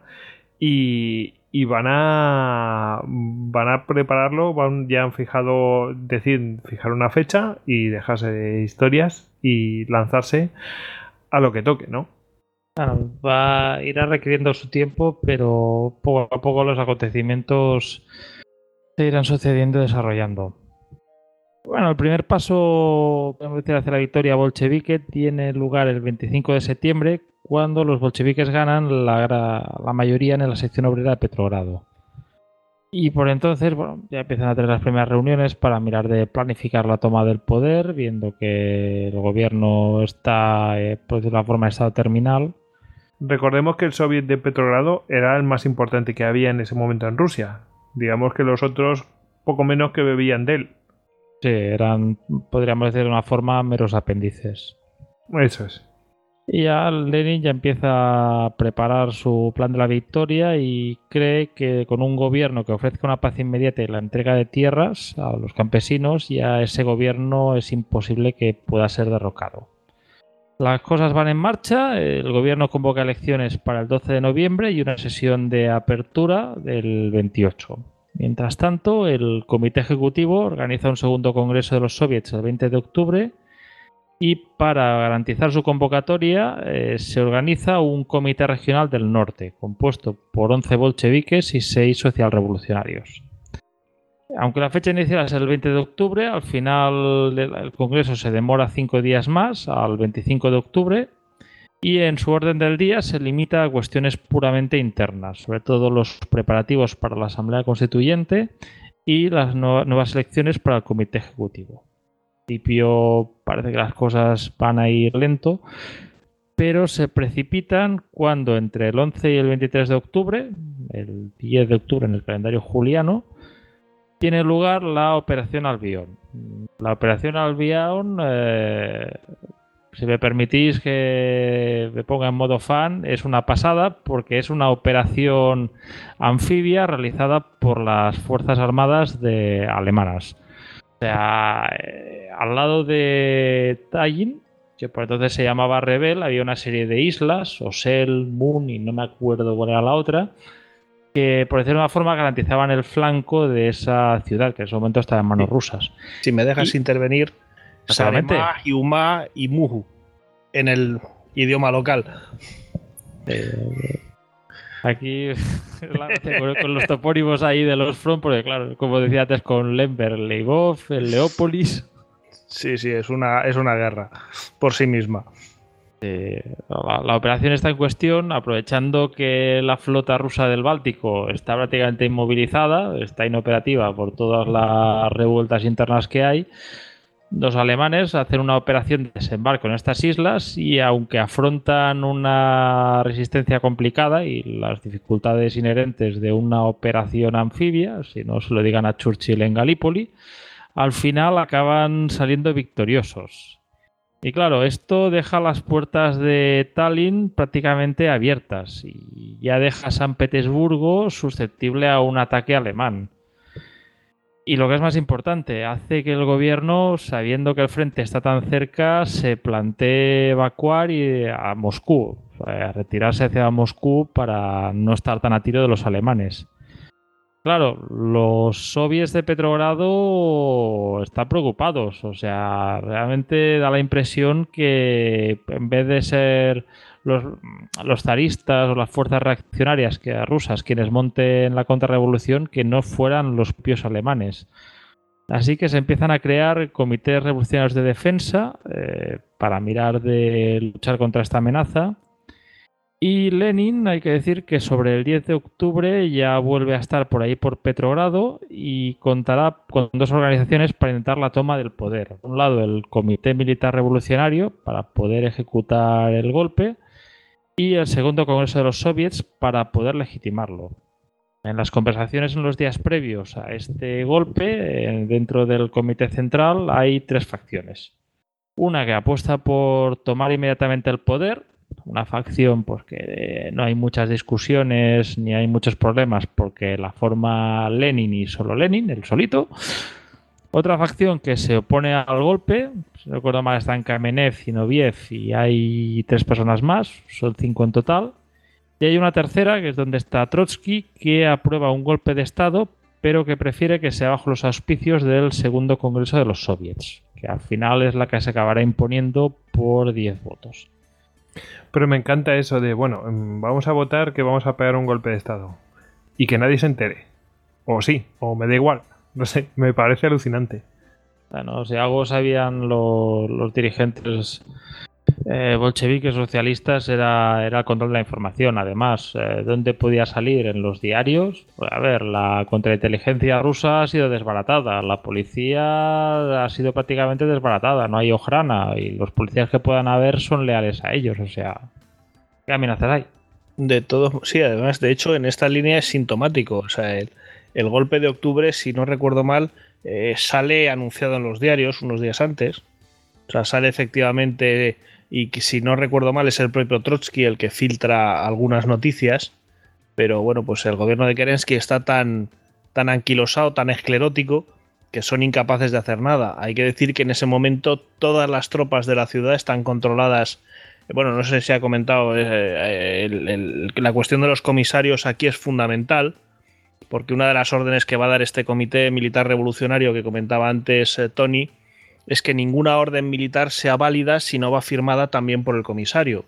Y con eso, eh, los bolcheviques lo que consiguen es bloquear completamente la estructura militar. De hecho, el, el, gobernador militar de la ciudad pues acabará mandando a todo el mundo a paseo y dimitiendo, diciendo que así no hay forma de gestionar nada, ¿no? Es decir, eh, en ese momento, aunque efectivamente hay un sector importante del partido bolchevique que está en contra del golpe y que quiere seguir eh, colaborando en gobiernos, digamos, de concentración, pues eh, Lenin tiene muy claro que, ya ha llegado el momento en que, en que, se puede, se puede acabar con el gobierno porque no tiene ninguna herramienta eh, para impedir eh, cualquier acción. Es decir, ellos controlan a las unidades por medio de los comisarios, Además, son soldados que, bueno, pues ya han sido más o menos convencidos eh, para apoyar a la izquierda, no necesariamente a los bolcheviques. Y además tienen a la Guardia Roja, que yo creo que en su momento sí podemos darle un, un poquito de cancha y hacer un par de comentarios sobre, sobre estas milicias. Tony. No, solo quizá antes de hablar de los guardias rojos, la orden que comentaba Javier la tengo aquí y el texto dice, de esta manera el Estado Mayor ha roto con la guarnición revolucionaria y el Soviet de Diputados, Obreros y Soldados de Petrogrado y al haber roto con la guarnición organizada de la capital, el Estado Mayor se ha convertido en un arma directa de las fuerzas contrarrevolucionarias. Soldados de Petrogrado, la defensa del orden revolucionario contra los intentos contrarrevolucionarios os corresponde, bajo la dirección del Comité Militar Revolucionario. Todas las órdenes concernientes a la guarnición que no tengan la firma del Comité Revolucionario no tienen validez. Es básicamente lo que había marcado Javier y comentar que durante esos días pues, hubo un reparto de unos 200 comisarios, muchos de los cuales pues, era gente que habían sido detenidos por el gobierno en la, revolución de, de julio, perdón, y que van a estar pues esto dentro de las unidades de la guarnición de Petrogrado para poder controlarlas en el momento de la verdad. Javi, ¿tú querías comentar algo? ¿Os parece que comentemos algo de la Guardia Roja ahora? Naturalmente. Venga, pues, pues venga. Vamos. Bueno, la Guardia Roja es un. Eh, aquí es un. Bueno, a mí me parece un, cuerpo, una. Bueno, no es un cuerpo, realmente no es un cuerpo militar, es una forma de milicia. Eh, nace dentro de las fábricas. Hay que, hay que decir que el, apoyo fundamental de los bolcheviques eh, está en el, en el, digamos, en la población obrera de las fábricas, ¿no? Ha comentado antes Antonio, Tony, ha hablado de los eseritas, de los social revolucionarios, y estos tienen su apoyo, son también de izquierda, es un sector del partido. La verdad es que hay social revolucionarios de izquierdas, de centro y de derechas, curiosamente, y estos tienen su apoyo en el campo. Y esto dará lugar a bastantes problemas luego entre ambas facciones. De hecho, los eseritas de centro y de derecha pues, van a apoyar los gobiernos de Kerensky con los liberales y con los cadetes y con los mencheviques, mientras que los, los eseritas de izquierdas eh, permanecerán durante mucho tiempo en alianza con los bolcheviques. Bueno, decía esta Guardia Roja, eh, son unidades que nacen dentro de las fábricas cuando, eh, digamos que desaparece el orden zarista a raíz de la Revolución de Febrero y pues tienen funciones eh, primero sobre todo de policía, es decir, todos estos barrios obreros donde antes patrullaba la policía y donde la nueva policía pues no es capaz de hacerse con el control, pues estas milicias eh, de la Guardia Roja van a ser las primeras que, lleven el orden eh, de vuelta a estas regiones, ¿no? Y poco a poco, bueno, pues los bolcheviques se van haciendo con el control, no de todas, se van metiendo a través de los soviets y a través de personal importante de estas unidades, y van, digamos, bueno, pues poniéndola de su parte. Eh, ya digo que es interesante porque ni es una creación bolchevique originariamente, sino que es una creación de la revolución y además tampoco durará mucho después de la revolución de octubre. Eh, bueno, aunque haya bolcheviques que pretendan emplear a la Guardia Roja en masa contra el ejército alemán en los primeros meses de 1918, lo cual, bueno, pues Trotsky y Lenin enseguida dirán que aquello es una entelequia y que la Guardia Roja no tiene nada que hacer. Y bueno, pues en el caso de, la, del golpe de Petrogrado, eh, de la Revolución de Octubre, van a ser especialmente importantes y además con una organización renovada, ¿no? A partir de ese momento, bueno, la Guardia Roja se organiza en divisiones y cada división corresponde o bien a un distrito o bien a una fábrica especialmente importante. Pongamos la fábrica Putilov en el, en el suroeste de Petrogrado, que va a ser uno de los focos, uno de los orígenes de los movimientos de, de las jornadas de octubre. Cada una de estas divisiones eh, se organiza por batallones. exacto, por batallones. Y entonces, cada batallón tenía tres compañías de 120 hombres, cada una tres escuadras de 40 hombres y cada escuadra cuatro grupos de 10 hombres. Entonces, como vemos, ya es un principio de organización semimilitar, pero insisto, no son soldados. Eh, de hecho, bueno, hay fotos muy curiosas de la época, ¿no? Donde están recibiendo un rudimentario entrenamiento eh, para utilizar fusiles y además una de las grandes dificultades de cara al golpe de octubre va a ser armarlos, porque una de las cosas que sí ha hecho, eh, digamos, el mando militar oficial en Petrogrado es, eh, después de las jornadas de julio, vaciar todo lo posible los arsenales de la ciudad con la excusa de mandar eh, armamento al frente y dejarlos pues lo más secos posible. De hecho, en los días previos, pues Trotsky tendrá que pedir a las fábricas de armamento de la ciudad que suministren que en vez de mandar, digamos, su, su, producción a los almacenes militares, pues se lo entreguen a estas unidades de la Guardia Roja.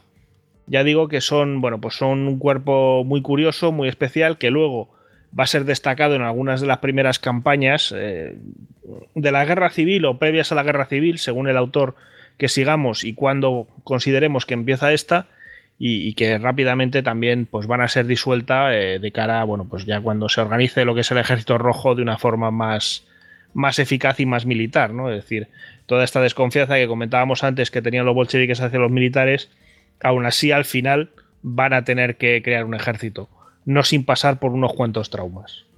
¿Y qué traumas, eh? Madre mía.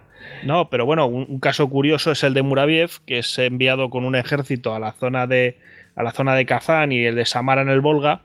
Eh, cuando se produce, supongo que es un momento, si hacemos un programa sobre el tema, pues se puede hablar de ello, se produce la, revolución, eh, la, digamos la revuelta de los miembros de la Asamblea Constituyente del Komuch en esa región, pues Muraviev, que es un, un eserita de izquierdas, deserta al Comuch con todo el ejército rojo que se traía a la región, ¿no? Ya digo pues que, bueno, pues, normal que desconfiaran también. Bueno, pues ya tenemos la preparación y bueno, tendréis que esperar después de la pausa para ver cómo se desencadenan los acontecimientos. Petrogrado in flames.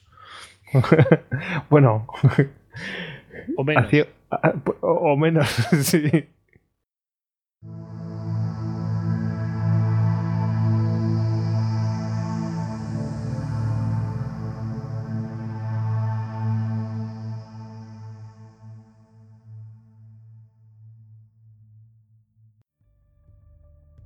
Entraste en istocast.com y descargaste todos nuestros podcasts de historia.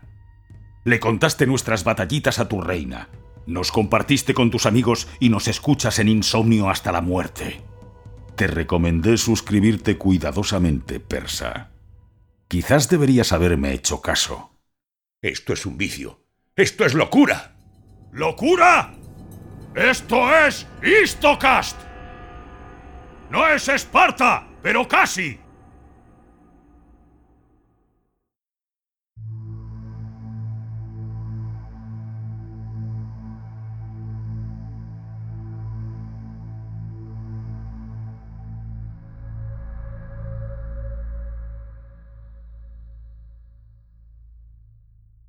Bueno, volvemos de este descansito y nos vamos a meter ya a los hechos que van a acontecer y que van a van a desembocar en ese 25 de octubre.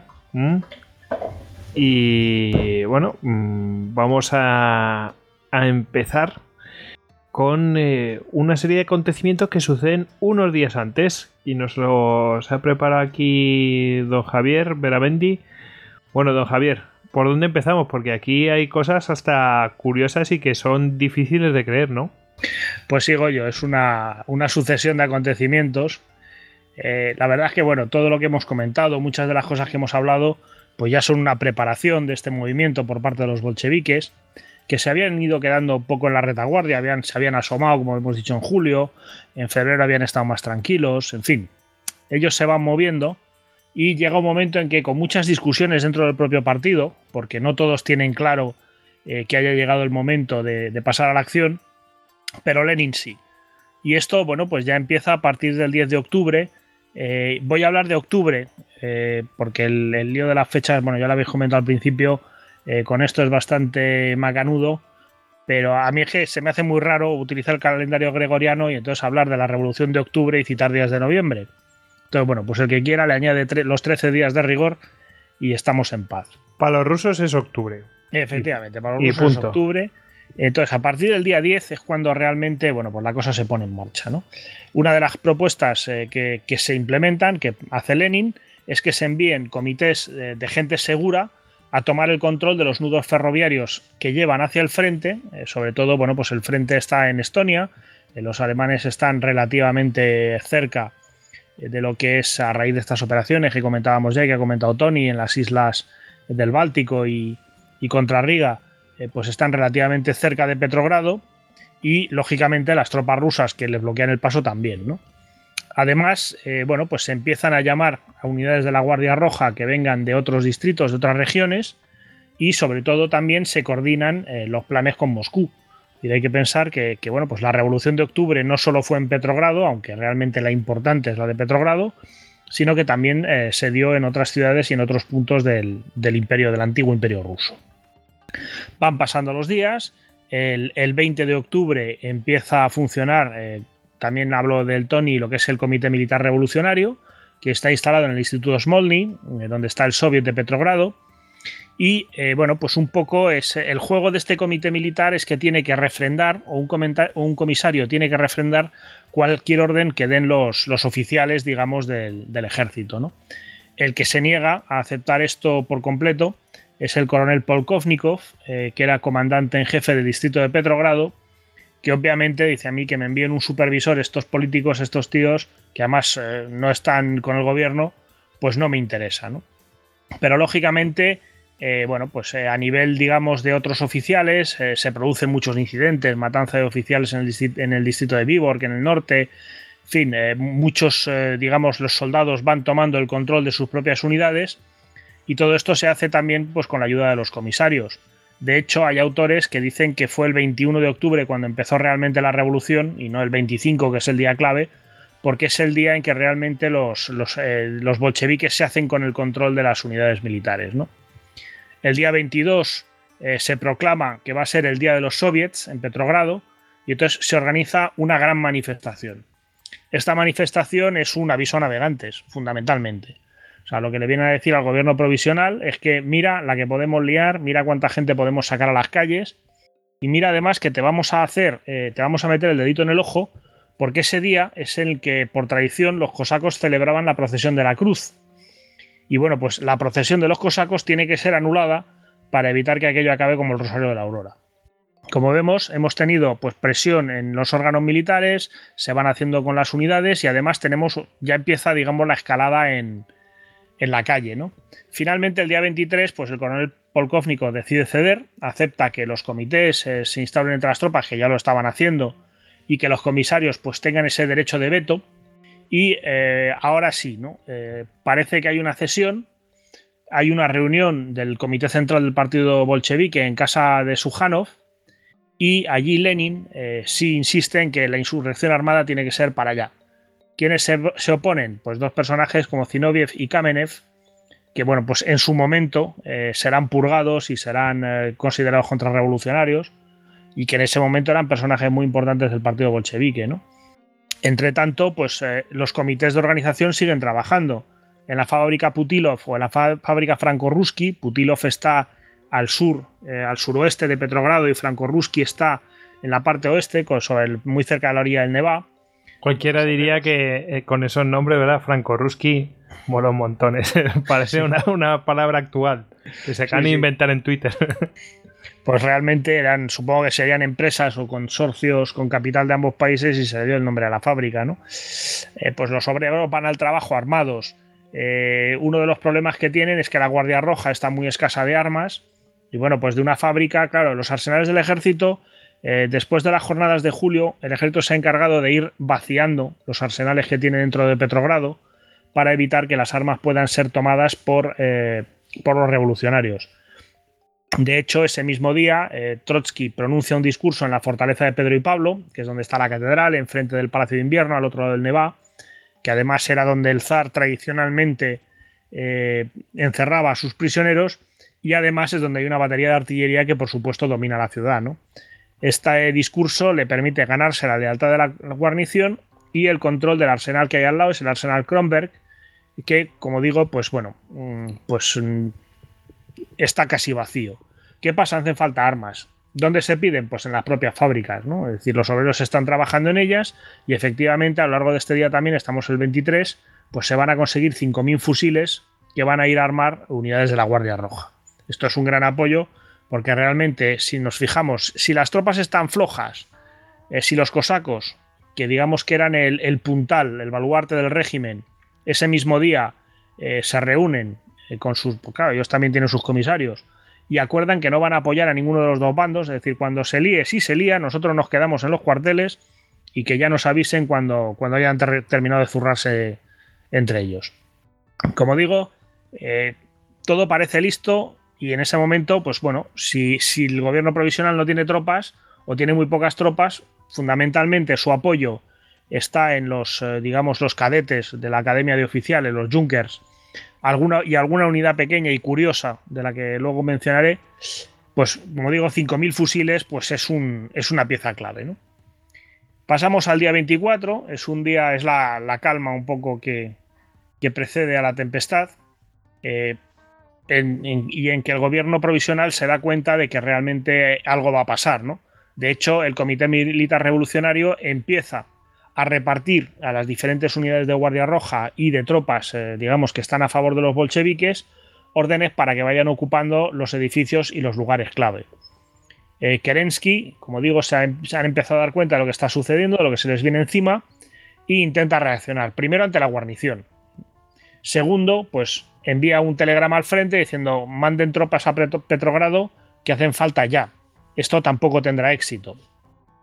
Eh, además, bueno, los bolcheviques que están viendo venir eh, la reacción del gobierno deciden a su vez eh, atrincherarse en el Instituto Smolny para, bueno, pues evitar que, intenten descabezarlos, ¿no? Estas acciones de Kerensky, si, si por casualidad consigue tropas mientras nosotros nos preparamos, pues aquí nos fortificamos. Hay algunas fotos muy interesantes con, sacos terreros e incluso cañones en el Instituto Smolny, que realmente dice, bueno, pues si venís a por nosotros, va a haber batalla.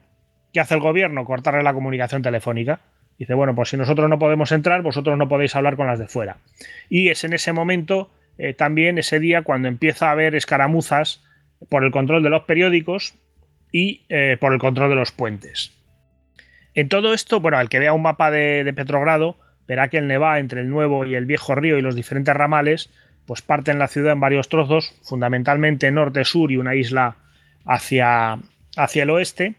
Pero bueno, que las comunicaciones, pues lógicamente es necesario poder pasar de un lado a otro, eh, que los pueda haber comunicación entre los distintos obreros, distritos obreros, perdón, al norte y al sur de la ciudad, y que, bueno, pues les interesa mucho para evitar que si llegan tropas, pues los puedan ir reduciendo eh, trozo a trozo, ¿no? Como digo, escaramuzas por el control de los periódicos, escaramuzas por el control de los puentes y alguien tiene un problema. Alguien tiene un problema y ese es Vladimir Lenin, ¿Por qué tiene un problema? Porque él estaba escondido en una casa en el distrito de Viborg, al norte eh, de Petrogrado, y eh, la acción está en el Instituto Smolny, al sur del río. Eh, ¿Qué es lo que hace entonces? Bueno, pues se disfraza. Hay que decir que en estos días todos los, digamos, gerifaltes bolcheviques solían andar más o menos disfrazados, por miedo a que, bueno, pues se les pudiera reconocer, detener o pegar un tiro, tal y como estaba el ambiente. Lenin en concreto, pues eh, se había afeitado su famosa perilla y se había puesto una peluca. Eh, bueno, pues con este disfraz y, según indican algunos autores, también con la cabeza vendada y acompañado por un finlandés, un bolchevique finlandés, Eino Ragia, bueno, pues sale, va bajando eh, la avenida Samsonskoy hasta el Neva y cruza el río para ir hacia el Instituto Smolny. Allí lo paran unos guardias, pero parece que, bueno, se van a se van a marchar, eh, lo van a dejar pasar, perdón, pensando que, es un borracho y que, bueno, pues que es un tío inofensivo que viene por aquí y no es nadie.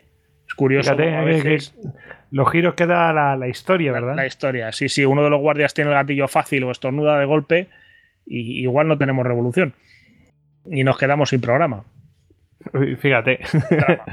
Sí, bueno, y después, bueno, quién sabe, ¿no? O sea, a lo mejor la revolución se hubiera dado más tarde o en otro país, quién sabe, no, se sabe, pero, pero bueno, la historia hubiera cambiado desde luego.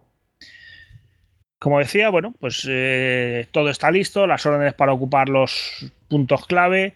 Kerensky ha intentado reaccionar, ha intentado mover las tropas de la guarnición, ha pedido tropas de fuera. Eh, ¿Qué hace? Pues abandonar la capital. Dado que no puede eh, reaccionar y que lógicamente debe de ser consciente de que él es el objetivo número uno de toda esta historia, pues Kerensky se marcha de Petrogrado hacia el frente a ver si, en concreto hacia Pskov, a ver si puede eh, reclutar o reunir tropas para volver y tomar Petrogrado. La situación del gobierno provisional en ese momento es tan trágica que ni siquiera puede coger uno de sus propios coches y tiene que expedírselo prestado a la embajada americana. Ya hemos llegado a un punto en que el control bolchevique y por eso también se apoyan algunos autores en decir que la revolución empieza unos días antes realmente, el control bolchevique de la ciudad es muy importante. Pasamos a la, la madrugada, la noche del 24 al 25, esa madrugada en la que se toma la oficina de telégrafos, se toma la oficina de correos, se toma la central de, te- de teléfonos, la central eléctrica, el banco central, eh, el crucero Aurora, que es un viejo crucero que estaba en, en la desembocadura del Nevá, pues entra, y que está controlado por los bolcheviques, entra por el río y ancla junto al puente Nikolayevsky. Es decir, ya empiezan los movimientos eh, realmente importantes, ¿no? Y a lo largo de la jornada, pues ya van a empezar, por ejemplo, pues el regimiento Pavlovsky, que es uno de los de la guarnición, pues va a iniciar. eh, no sé si Tony quería decir algo. Bueno, solo dos pequeñas notas sobre la Aurora. Por Dios, Eh, por Dios, matadme e interrumpidme. Si no, Dime. No, iba a decir que la la Aurora había estado, bueno, eh, si no recuerdo mal, era veterano de Tsushima, uno de los casos supervivientes. Y a título anecdótico, los que son aficionados al World of Warships eh, lo tienen allí disponible. Es uno de los buques básicos que hay en ese videojuego. Bueno, pues efectivamente tenemos este viejo buque eh, anclado con sus cañones y bueno, pues mm, ya digo, el, el regimiento Pavlovsky se pone en marcha, la Guardia Roja se ocupa el Palacio Marinsky y vamos a empezar a ver, bueno, como digo, ocupan el Palacio Marinsky, se dispersa el preparlamento y vamos a intentar ordenar un poco, eh, bueno, pues el, el, el- el día por, por horas, ¿no? A las 10, Lenin redacta un manifiesto a los ciudadanos de Rusia, que es difundido de inmediato, en el cual se informa de lo que está pasando. Ya a las 13 horas, un destacamento de marinos, la participación de los marinos, aunque esperaban muchos más, va a ser importante en esta jornada, eh, toma el almirantazgo. Hay otras tropas, como el regimiento Pavlovsky o unidades de autoametralladoras blindadas, que ya empiezan a acercar el Palacio de Invierno.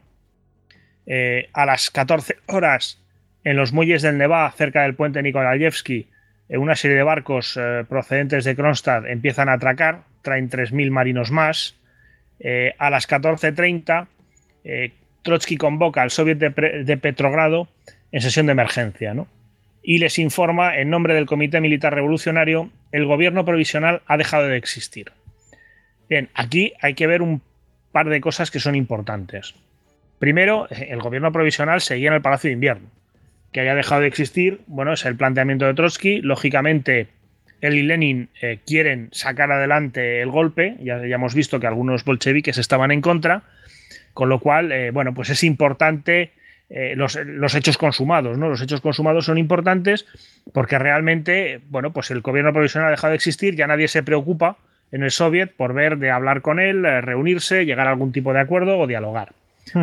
Esto, eh, eh, vamos a ver, ahora mismo lo vemos de, con otra perspectiva, claro, ya pues a toro pasado, pero tiene todo el sentido del mundo. Cuando no se sabe cómo va a, cómo va a terminar el devenir de los acontecimientos, lo importante es intentar hacer triunfar el, el- el golpe, aunque el gobierno provisional esté en el palacio. Eh, y además, mm, como tú has dicho, es también un golpe dentro del propio partido bolchevique. Están haciéndose los triunfadores, claro. No sé si Tony quería comentar algo. Son las dos cosas que tenía aquí el texto del, del comunicado del Comité Militar Revolucionario que dice a los ciudadanos de Rusia el gobierno provisional ha sido derrocado. La autoridad gubernamental ha pasado a manos del Comité Militar Revolucionario, órgano del Soviet de Diputados, Obreros y Soldados de Petrogrado, que está a la cabeza del proletariado y la guarnición petrogradenses. Los objetivos por los que ha luchado el pueblo, la propuesta inmediata de una paz democrática, la abolición de, la propiedad agraria de los terratenientes, el control obrero de la producción y la constitución de un gobierno soviético están asegurados. Viva la revolución de los obreros, soldados y campesinos. Y bueno, y después, pues a ver, tenemos al gobierno provisional allí en el Palacio de Invierno, pero bueno, que es un gobierno sin, sin herramientas para poder ejercer el poder. Allí que había una reunión simplemente de, de hombres bien vestidos, pero sin poder. Exactamente, en ese momento los han ido aislando. Hemos visto los esfuerzos del, del pobre Kerensky por intentar, bueno, pues sacar aquello adelante, ¿no? Qué grande eres. Bueno, después veremos que.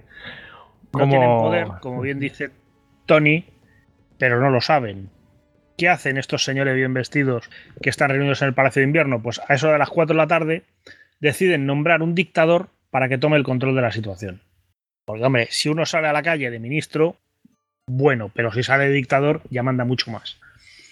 Claro, en el- eh, eh, es que ese, ese, esto que acabas de decir es exactamente lo que afirma la frase que has dicho antes. Es decir, se piensan que tienen todavía algún tipo de poder y no lo saben, no tienen nada. Y dicen, bueno, pues nada, nom- nombramos un dictador para que asuste a la peña, pero ya es que no, no, ti- no tienes poder para ello. Sí, sería lo que en China dirían un tigre de papel. Total. Totalmente. Además, el tigre de papel tiene nombre, Nikolai Kishkin. Eh, bueno, pues eh, toma posesión del cargo y, y- y como es el dictador, tiene que dar alguna orden. ¿Qué hace? Sustituir a Polkovnikov, que era el, el comandante militar del distrito de Petrogrado, y eh, bueno, pues poner en su nombre a un general de origen armenio, no recuerdo ahora mismo el nombre, eh, que pues el pobre hombre dice, pues, ¿qué quieres que te diga? Ya somos dos pringados, tú y yo, el tal Kiskin y el, y el general nuevo, ¿no? Es decir, poco podemos hacer. Hay que decir que Polkovnikov a lo largo de la mañana había pasado de la tranquilidad eh, a Knox al, al, digamos, al agregado militar británico, le informa de que, bueno, pues que se empiezan a notar signos de reacción en contra de los bolcheviques, con cierto optimismo. El mensaje que manda a la Stavka en Mogilev es manden tropas, por favor, a toda velocidad, porque esto se nos va de las manos. En fin, parece que el hombre ya, eh, Polkovnikov, pues no estaba muy, muy centrado y parecía el, el objetivo fácil o evidente del nuevo dictador. ¿no? ¿Cómo ha permitido usted que la cosa se le vaya así de las manos? Queda, queda sustituido. Lo cual tal vez le dio la oportunidad de marcharse a casa y Y- quitarse de enfrente eh, encima del problema. Son las seis y cuarto, estamos en el Palacio de Invierno, eh, con el dictador y con el nuevo jefe del distrito militar. Y eh, bueno, pues allí había una serie de tropas, porque sí es verdad que poco a poco se han concentrado unidades. Y eh, bueno, pues se han atrincherado, se han puesto sacos terreros. Es decir, aquello va a, va a parecer una repetición del Álamo, pero entre rusos, ¿no? Sin embargo, bueno, pues la propaganda bolchevique va haciendo mella. Eh, a las seis y cuarto, digo, los cadetes de la Academia de Artillería Mikhailovsky, que estaban allí de una de las unidades que defendía el, el palacio, deciden que se marchan y que además de las seis piezas de artillería que tenían allí, se llevan cuatro. Lo cual no sabe uno cómo tomárselo, si es una puñeta porque se van, o por lo menos que hayan tenido el detalle de dejar dos piezas de artillería por lo que puedan servir, ¿no? Además, eh, bueno, pues eh, poco después, media hora después, eh, los bolcheviques ya ven que la situación está madura, mandan un ultimátum a los ministros para que se rindan y bueno, pues los señores bien vestidos dicen que no, dicen que no. Es la misma hora en la que los revolucionarios toman el Estado Mayor, otro de los edificios de Petrogrado. Digamos que ellos, mientras se produce este cerco, pues van avanzando en, en sus posiciones. Sí, sobre la toma del Estado Mayor, que podría parecer épica, a tiros y con derramamiento de sangre, por lo que he podido leer, fue tan sencilla como que el Estado Mayor estaba custodiado por unos cadetes, unos Junkers, y entraron los guardias rojos, se sentaron allí y cuando los Junkers los vieron, se levantaron y se fueron. Plan, aquí no pintamos nada.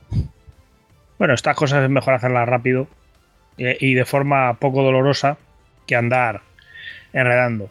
Efectivamente, va a ser la tónica. A las 8 de la tarde, 200 cosacos que estaban desplegados en el Palacio de Invierno, debían ser los que no se habían enterado muy bien de aquello de nosotros no vamos a intervenir, pues también se marchan. Son las 9.40. Hay que decir que durante todo este tiempo eh, estaba previsto que ese día empezara el segundo congreso eh, panruso de los soviets en Petrogrado, en el Instituto Smolny, y los bolcheviques, con Lenin a la cabeza, han ido retrasando el inicio eh, del Congreso. ¿Por qué? Porque eh, su, tiene mucho interés en que esto, eh, digamos que las dos cosas sean paralelas. Es decir, que el golpe se consume mientras están reunido el Congreso para poder tomar una serie de decisiones y para poder, digamos, actuar en nombre, en nombre de una democracia o de un, eh, digamos, de una organización democrática que sería ese Congreso de los Soviets. Eh, en esa hora, bueno, pues hay un nuevo aplazamiento. Eh, es la hora, las 21.40, a la que el crucero Aurora hace un disparo. Esto se ha hablado muchas veces de que es la primera salva del asalto. Eh, en realidad, la primera salva del asalto no la da el crucero Aurora, eh, la dará, eh, se dará desde la fortaleza de Pedro y Pablo, después de haber, bueno, de haber tenido que arreglar, entre comillas, los cañones, porque los que estaban allí no sabían muy bien cómo funcionaban. Sí, madre mía. Hacía mucho que no se usaban, en fin, fue un poco caótico el tema de los cañones, pero bueno, Como digo, el crucero Aurora hace su disparo, eh, es una acción intimidatoria.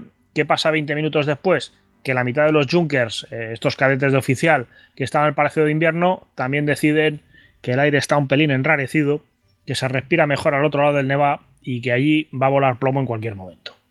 22.40. No se puede retrasar más el, el segundo Congreso Panruso de los Soviets. Empieza la reunión. 23 horas, 20 minutos después, la fortaleza de Pedro y Pablo, como decía, abre fuego contra el Palacio de Invierno. Allí que quedan, pues quedan unos cuantos Junkers, queda el primer batallón eh, de mujeres de Petrogrado, que van a ser las defensoras, eh, vamos, la unidad fundamental o la unidad, digamos, más nutrida que defienda el Palacio de Invierno, muy poco, porque realmente, bueno, pues a las 2 eh, del día 26 cae Palacio de Invierno, es la, hay una escena épica, ¿no? Donde Antonov Ovsenko, eh, que es, digamos, uno de los líderes militares de la revolución, pues entra en el salón de Malaquita al frente de un montón de guardias rojos para, capturar al gobierno, eh, al gobierno provisional, y bueno, pues en ese momento eh, acaba un poco la situación, ¿no?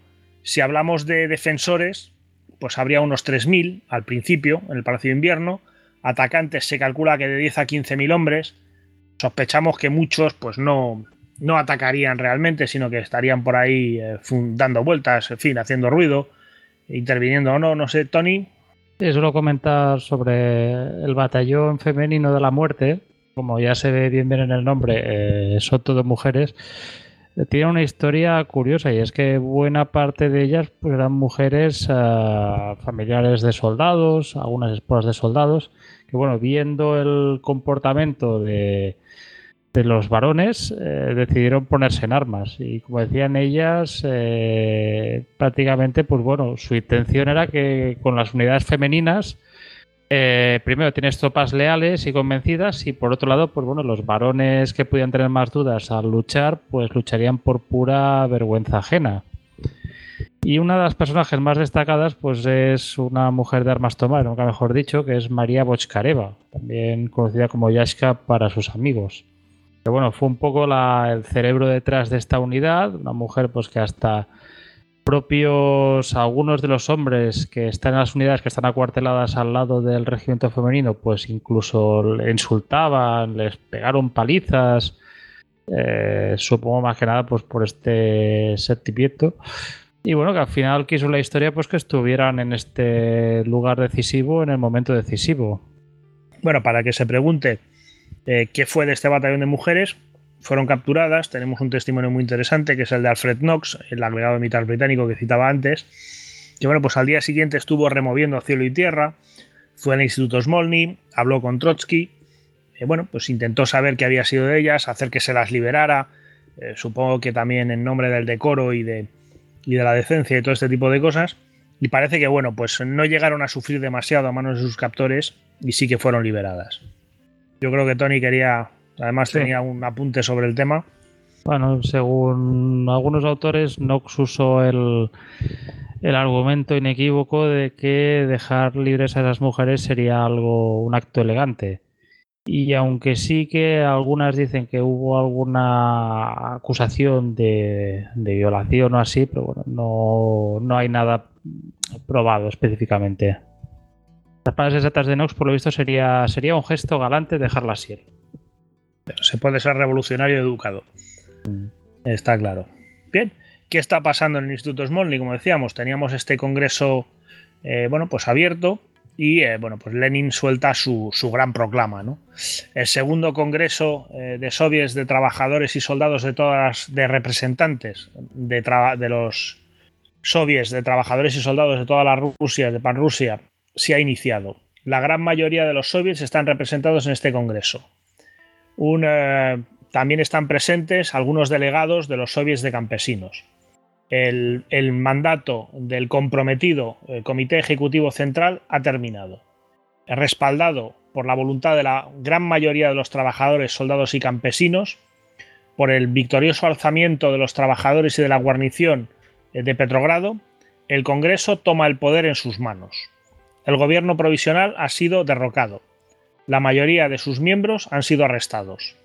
El gobierno soviético propondrá una inmediata paz democrática a todas las naciones y un inmediato armisticio en todos los frentes. Recordemos que sigue en vigor, sigue en marcha la Primera Guerra Mundial. Asegurará la transferencia de la tierra de los, de los grandes propietarios, de la corona y de los monasterios a los comités de campesinos, sin compensación. Protegerá los derechos de los soldados, introduciendo una democracia completa en el ejército. Establecerá el control de los trabajadores sobre la producción. Asegurará la convocatoria de elecciones a la Asamblea Constituyente en el momento propicio. Se encargará de que se suministre pan a todas las ciudades y todos los elementos de primera necesidad a los pueblos. Garantizará a todas las naciones que viven en Rusia un, el genuino eh, ejercicio del derecho de autodeterminación Fijaos que la comparación entre el párrafo y, la realidad posterior es llamativa. Eh, no lo digo en tono de crítica, pero realmente eh, a veces recuerda lo que es la diferencia entre, entre, lo platónico y entre el amor platónico y el amor plato único. Es decir, bueno, está lo que se quiere hacer y está lo que se puede hacer.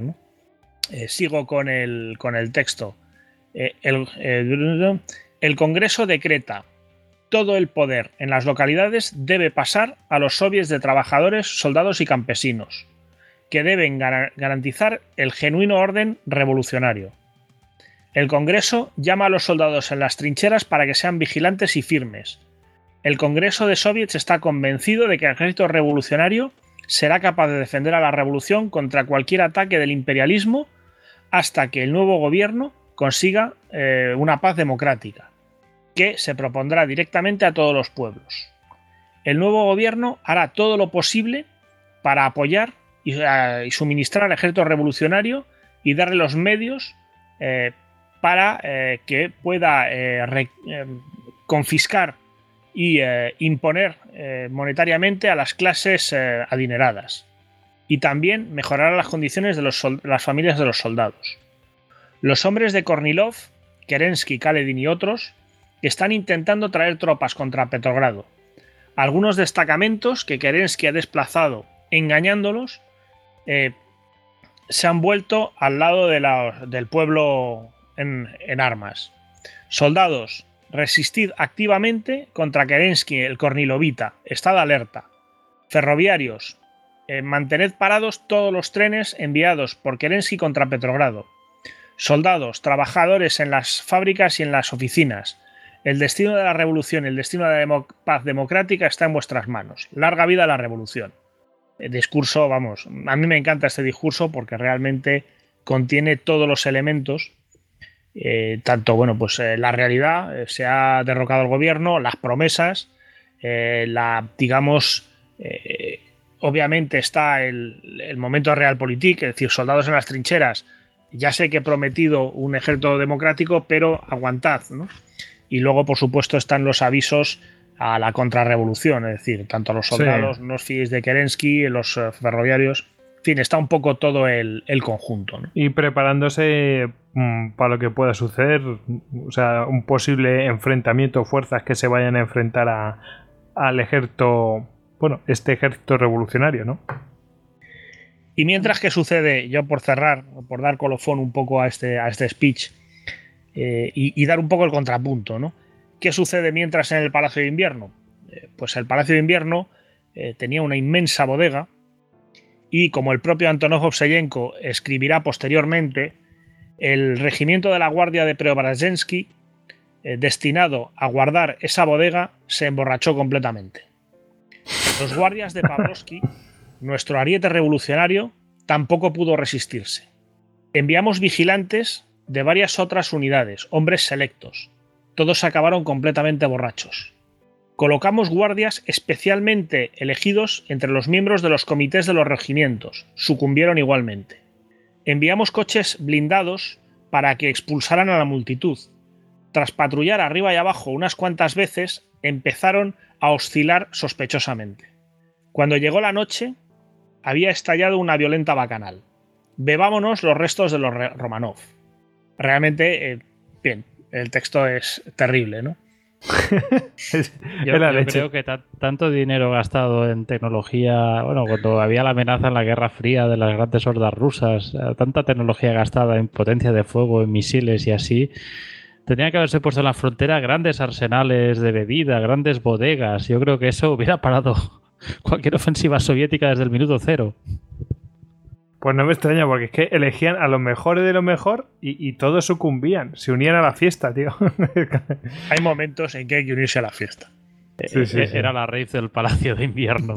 me, me, recuerda ese chiste de. Vi cómo le estaban pegando tres tíos enormes una paliza a un pobre tipo, no sé qué, no sé cuánto. ¿Y, ¿y qué hiciste? Pues, pues me uní. Dice, ¿ah, sí? A pegarle, claro. Claro. En fin. Madre mía, pues eh, ¿qué, situación, ¿no? Oye, y habían dicho, oye, hemos capturado a gran parte del gobierno. Eh, esto era así, eh, algunos escaparon. Fundamentalmente Kerensky. De hecho, en los días siguientes, bueno, va a haber un intento, el, digamos, el general Krasnov, si no recuerdo mal, va a intentar con sus tropas llegar hasta Petrogrado. Es detenido en los altos de Púlkovo eh, pensando eh, que llegan las fuerzas contrarrevolucionarias, pues los Junkers dentro de la ciudad, estos o, sus amigos, no sé si los que abandonaron el Palacio de Invierno o sus amigos, pues deciden también levantarse contra los bolcheviques, pero bueno, pues aquello no, va a funcionar, van a ser masacrados. Eh, ya digo que en Púlkovo, pues se van a las tropas de, de Krasnov, se van a tener que retirar finalmente y empieza, bueno, pues una, segunda fase de la revolución, ¿no? La tenemos en, Petrogrado, bien asentada, eh, y, eh, bueno, pues en el frente tenemos un ejército en descomposición, eh, con una serie de oficiales que, por supuesto, tienen mando de tropas, entre comillas, porque ahí están los comités y los comisarios para decir si sí o si no. En fin, es una situación tremendamente fluida. Bueno, una, volviendo a las palabras de Antonov se llega una bacanal de oportunidades y realmente pues abre un periodo muy interesante y un debate, que es el de cuando empieza la, guerra civil rusa, ¿no? Sí, sí, si empieza en el minuto uno o no. Hay que decir que en este contexto eh, Lenin da un golpe genial. Primero, emite su decreto para la paz, eh, que radia al día siguiente a todos los eh, países del mundo. En fin, todo el mundo se entere de que mm, Rusia quiere la paz, y esto coincide con las aspiraciones del soldado más reaccionario después de tres años de guerra, tres años y medio de guerra, se quiere ir a casa y le importa un ardite eh, la revolución, el zar y, entre comillas, la madre que los parió a todos. Además, emite un segundo decreto, emite el decreto sobre la tierra, en el cual permite que los campesinos se apropien para ellos y no para los comités de los eh, pueblos de las parcelas de tierra de los grandes terratenientes esto, si nos fijamos, está radicalmente en contra de las tesis de abril de las que hablaba Tony eh, hace un rato. Pero bueno, pues eh, Lenin, que realmente también tiene su lado oportunista, pues se da cuenta de que mm, primero los soldados se quieren ir a casa. segundo, muchísimos soldados son de origen campesino. A ver si es que el último que llega se va a quedar sin nada. Y realmente, bueno, pues anima a la deserción incluso de las unidades más seguras y a partir de aquí, bueno, pues eh, Rusia se queda sin ejército y, entramos, como decía, en, otra fase. Creo que lo de las deserciones Lenin lo llamaba votar con los pies. Exactamente. Em, eh, eh, es curioso, yo quería mencionar lo del escape de Kenensky porque se dice que escapó en el propio coche este americano que habían requisado. Otros dicen que los estadounidenses habían eh, digamos, facilitado el coche, bueno, que habían colaborado en la huida de, de Kerensky. El caso es que, mm, bueno, eh, Juan El Lavagalán hace un relato, la verdad, hasta cómico, que el tipo se, escapa en el coche este que, claro, pasa desapercibido, porque, claro, se supone que es un coche, bueno, pues diplomático. Y, él de, dentro del coche va saludando a, a los guardia bolcheviques con lo que se van cruzando que, también le devuelven el saludo hasta que se dan cuenta, ostras, que es Kerensky que se está escapando. en fin, eh, para cuando se quieren dar cuenta ya ha puesto pies en polvorosa. Y así escapa Kerensky. En algunas versiones he leído que iba vestido de oficial serbio, para añadir más confusión al tema. Sí. Habría que preguntarle al propio Kerensky, pero claro, ya nos pilla un poco lejos, pobre hombre. Sí.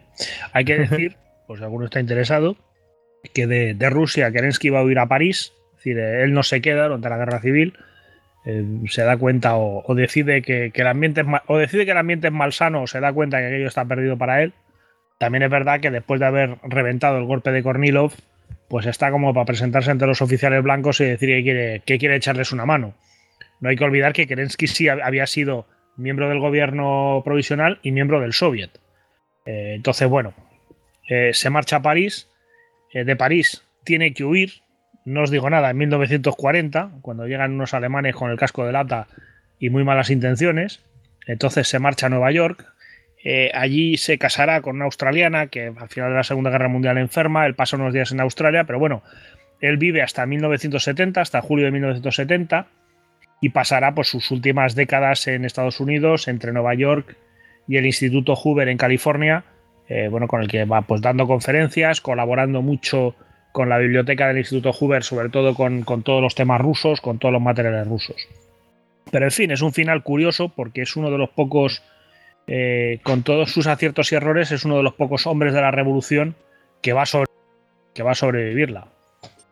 Sí, pero el problema fue que cuando murió se ve que querían hacerle un funeral ortodoxo allí en Nueva York y se ve que la comunidad religiosa ortodoxa de Nueva York se negó a oficiárselo, echándole la culpa de, de que si la revolución había tenido éxito había sido gracias a él. Efectivamente, además tuvo un gesto durante, en 1941 y llegó a ofrecerle su ayuda a Stalin cuando los alemanes invaden la Unión Soviética.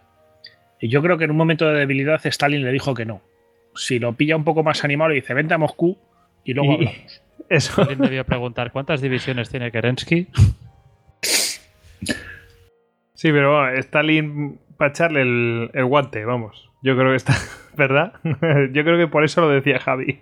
Vente para acá y lo hablamos. Vente para acá, Alexander. Vamos a charlar un rato. A ver, esta ficha no la tengo apuntada. Este me falta. Venga, ven. En fin, qué grande, qué grande. Tú eres la sota de copas. En fin. Bueno, bueno. Mm, bueno, em, claro, esto es lo que sucede. No sé si queréis añadir algo más de todo esto. Si no, seguimos, ¿no? Eh, bu- por cierto, mm, me pregunto por el general, ¿cómo se llama? Bosvolnikov. ¿Cuál fue el destino de ese hombre que, al cual, eh, pues, lo sustituyeron, lo cesaron? Eh, digo, ¿realmente se salvó de todo esto? ¿O.? bueno, quién sabe. Pues no lo tengo muy, muy claro. Voy a ver si voy a ver si le doy una vuelta, a ver si encuentro. Vale, vale. ¿Habla- ¿Hablamos de Kornilov o.? No, no, de Volvolnikov, que lo sustituyen por el armenio. Ya estoy preguntando, ¿el tío se salvó gracias a esa decisión providencial? Mm, Quizá por ¿Quién? unos días. eh, eso es. Probablemente. Eh, bueno, mm, claro, esto es lo que sucede en Petrogrado. Pero bueno, y en el resto de Rusia, mm, claro, que, que no. que aqu- aquello se tiene que extender, vamos, eso corre como la. Vamos, corre como la pólvora, ¿no? Mm, ¿Qué es lo que pasa, Tony?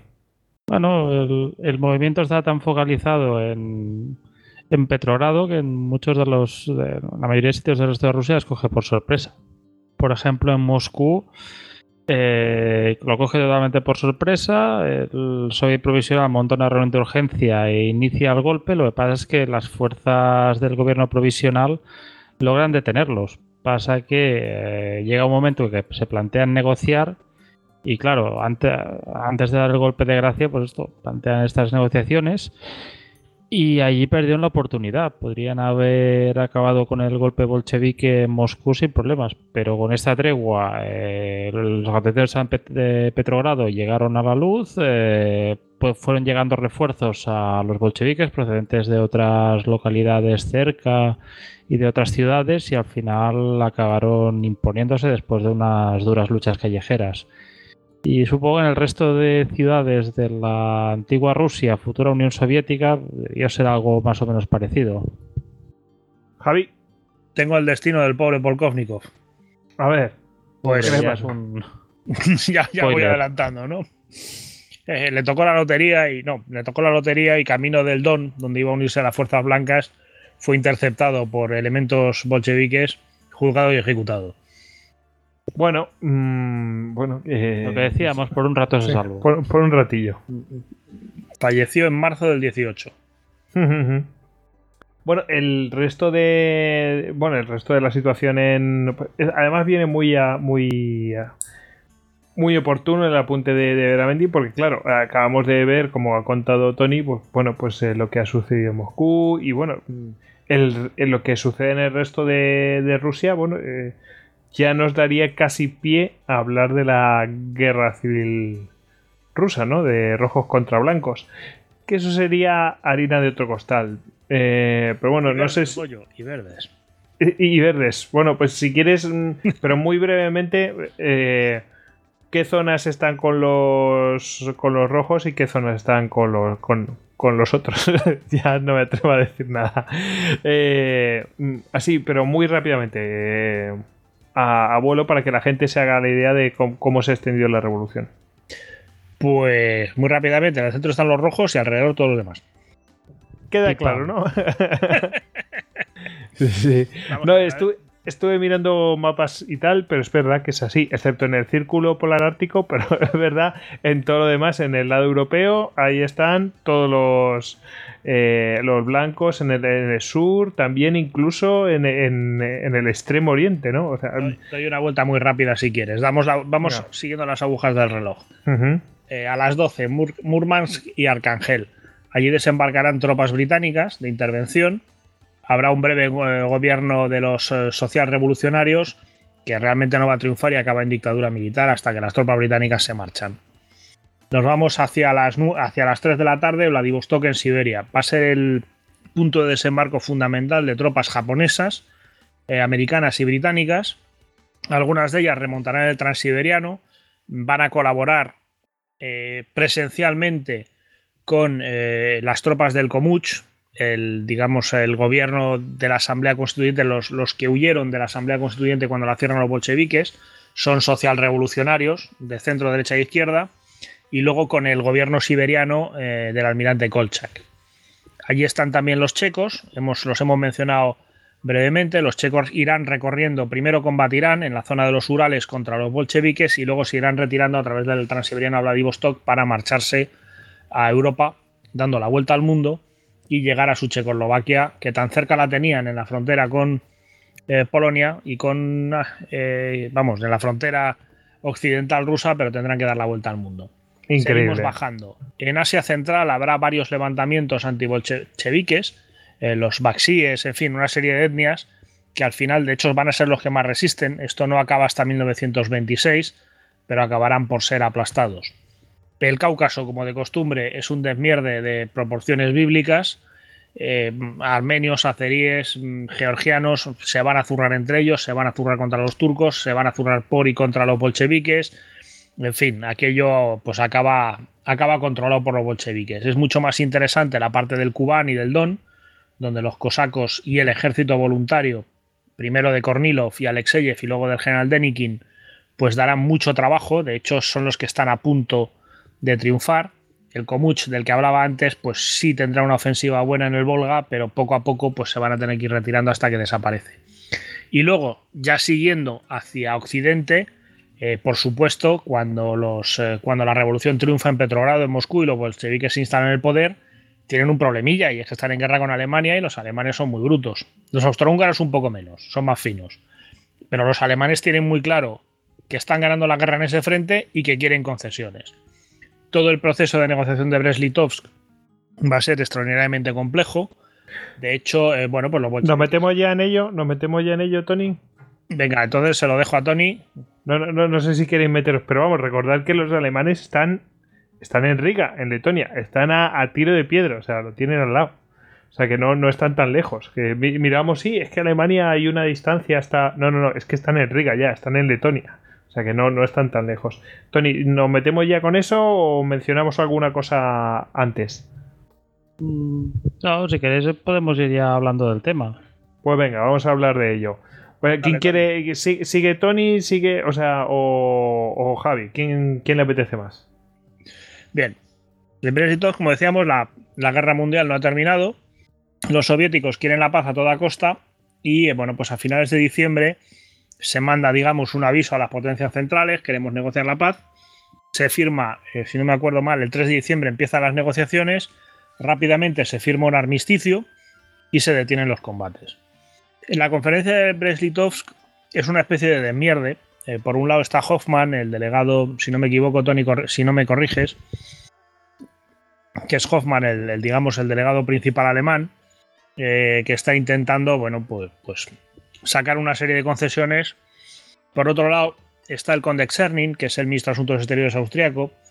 Eh, Austria está, Austria-Hungría está completamente agotada. Es decir, si los alemanes quieren sacar algo de toda esta historia, los austrohúngaros solo quieren que se acabe. De la mejor manera y lo más deprisa posible. También hay representantes búlgaros y turcos, pero bueno, ya estamos hablando de elementos menores. Por supuesto, los bolcheviques, una vez que han obtenido su armisticio, bueno, ahí está Joffe, que es el, digamos, el plenipotenciario principal en los primeros compases hasta la, hasta la, pausa del 28 de diciembre, que se va comiendo una serie de marrones, ¿no? Es decir, bueno, los alemanes son muy amables, están dispuestos a firme un armisticio, no hay ningún problema. Y dice, ahora te pongo un mapa adelante y te digo los territorios que me quiero quedar. Es decir, por supueto, a los finlandeses no se los toca.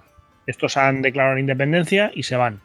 Lo mismo nos pasa con Estonia y con la Gran Livonia que digamos es el, son los territorios de la actual Letonia y parte de Lituania. Además, vamos a crear un estado en Polonia, con Curlandia, en fin, con una serie de. que estará bajo, es decir, si los tres primeros van a ser libres y van a tener sus propias elecciones, el siguiente va a estar bajo control alemán y ustedes no tienen absolutamente nada que decir. Y luego está el tema de Ucrania. Eh, por supuesto, a Ucrania hay que darle la independencia y dejarla que siga su camino. Claro, esto, mm, aparte de los trozos de Polonia que ya han perdido, cualquiera que mire un mapa, eh, y yo he mirado muchos últimamente, entre las fronteras del Imperio Ruso en 1914 y el sablazo que le quieren pegar los alemanes, es descomunal.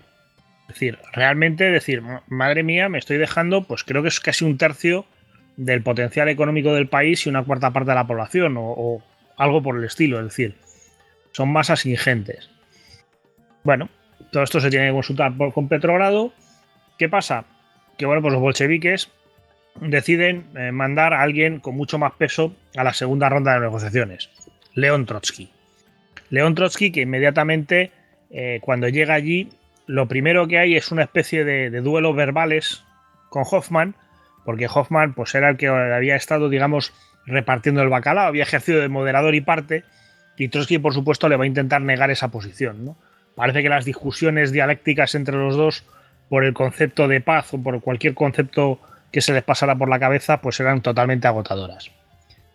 Al final, bueno, pues ante las demandas alemanas, lo que hace Trotsky es decir, mm, después de una reunión en Petrogrado, bueno, digamos que en la reunión del Partido Bolchevique en Petrogrado va a haber tres posiciones. La mayoritaria, que es la guerra revolucionaria, dice aquí nos vamos a tirar, mandamos a la Guardia Roja por los alemanes, les cortamos a todos el cuello, llegamos hasta Berlín, montamos la revolución en Berlín y luego salimos hasta París.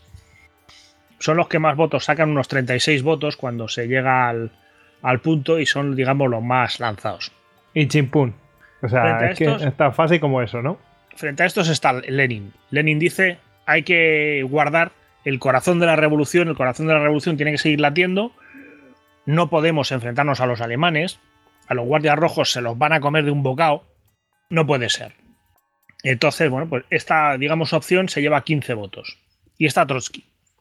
Y lo que propone Trotsky es eh, uno de los argumentos más extraordinarios de la historia de la diplomacia. Ni paz ni guerra.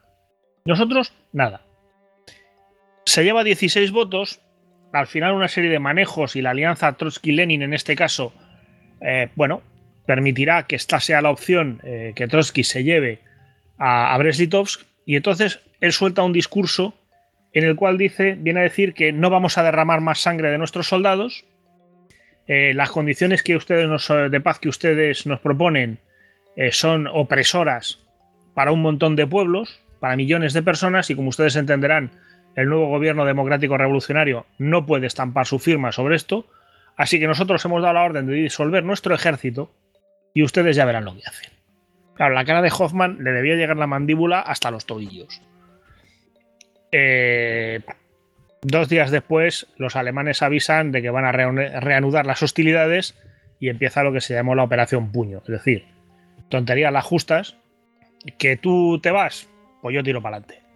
El avance alemán, bueno, pues los va a llevar hasta Tallinn, los va a llevar hasta Pskov, los va a llevar hasta medio camino de Smolensk por Bielorrusia, los va a llevar hasta Kiev. En ese momento, bueno. Sí, pues, en plan, tú no quieres pelear, pero yo hago lo que tengo que hacer y punto. ¿No? ¿De verdad, Tony? Sí, aparte decían que en gran medida era una guerra con ferrocarril. O sea, llegaban a un sitio, dejaban algunos cuantos soldados alemanes allí y seguían avanzando. Sí, básicamente fue el sistema. Eh, capturamos material, más de 1500 cañones van a capturar eh, durante este avance. Claro, si todo el mundo se va a casa, pues allí se quedan las armas, los cañones, los depósitos de suministro. En fin, una guerra autoabastecida. Ya digo que el día 2 eh, de marzo los bolcheviques mandan un telegrama urgentísimo diciendo que sí, que sí, que sí, que sí, que firman lo que sea. en ese momento, vista la situación, es Trotsky el que el que va, digamos, a apoyar a Lenin, es decir, hay un cambio de tornas, ¿no? Yo te he apoyado a ti, esto ha sido un desastre, ahora tú me apoyas a mí. Y el 3 de marzo, bueno, pues se firma el Tratado de Brest-Litovsk, que va a permitir eh, a los alemanes, bueno, pues hacerse con inmensos trozos de territorio ruso por un tiempo relativamente breve, porque cuando los alemanes eh, van a pedir el armisticio, pues rápidamente el gobierno bolchevique lo que hará será denunciar el tratado, darlo por nulo, los argumentos habituales. Estábamos desesperados, no nos dieron salida, eh, no nos lo pudimos pensar, nos tenían agarrados por el cuello, nos obligaron, eh, la pluma era de mentira, en fin, lo que fuera.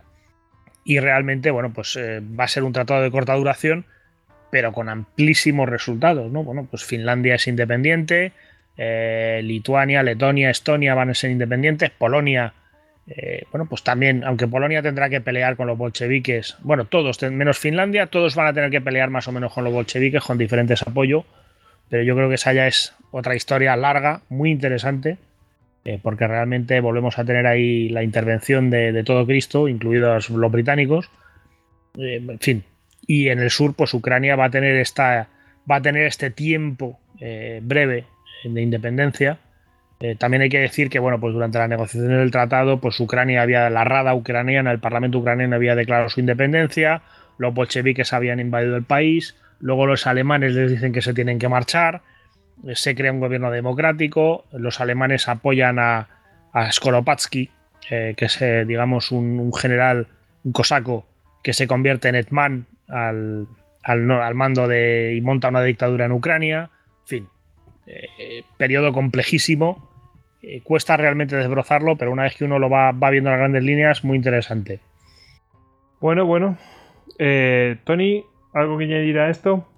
Bueno, yo quería sacar a colación una de las anécdotas más curiosas del proceso de Breslitov, es que resulta que cuando iban hacia allí, lo aparecían las conversaciones los comisarios de la delegación soviética, en principio su intención era firmar la paz en nombre de todo el pueblo ruso y su idea era que junto a toda la comitiva de comisarios, pues traer como delegados plenipotenciarios a un soldado, a un marinero, a un obrero, una mujer y un campesino.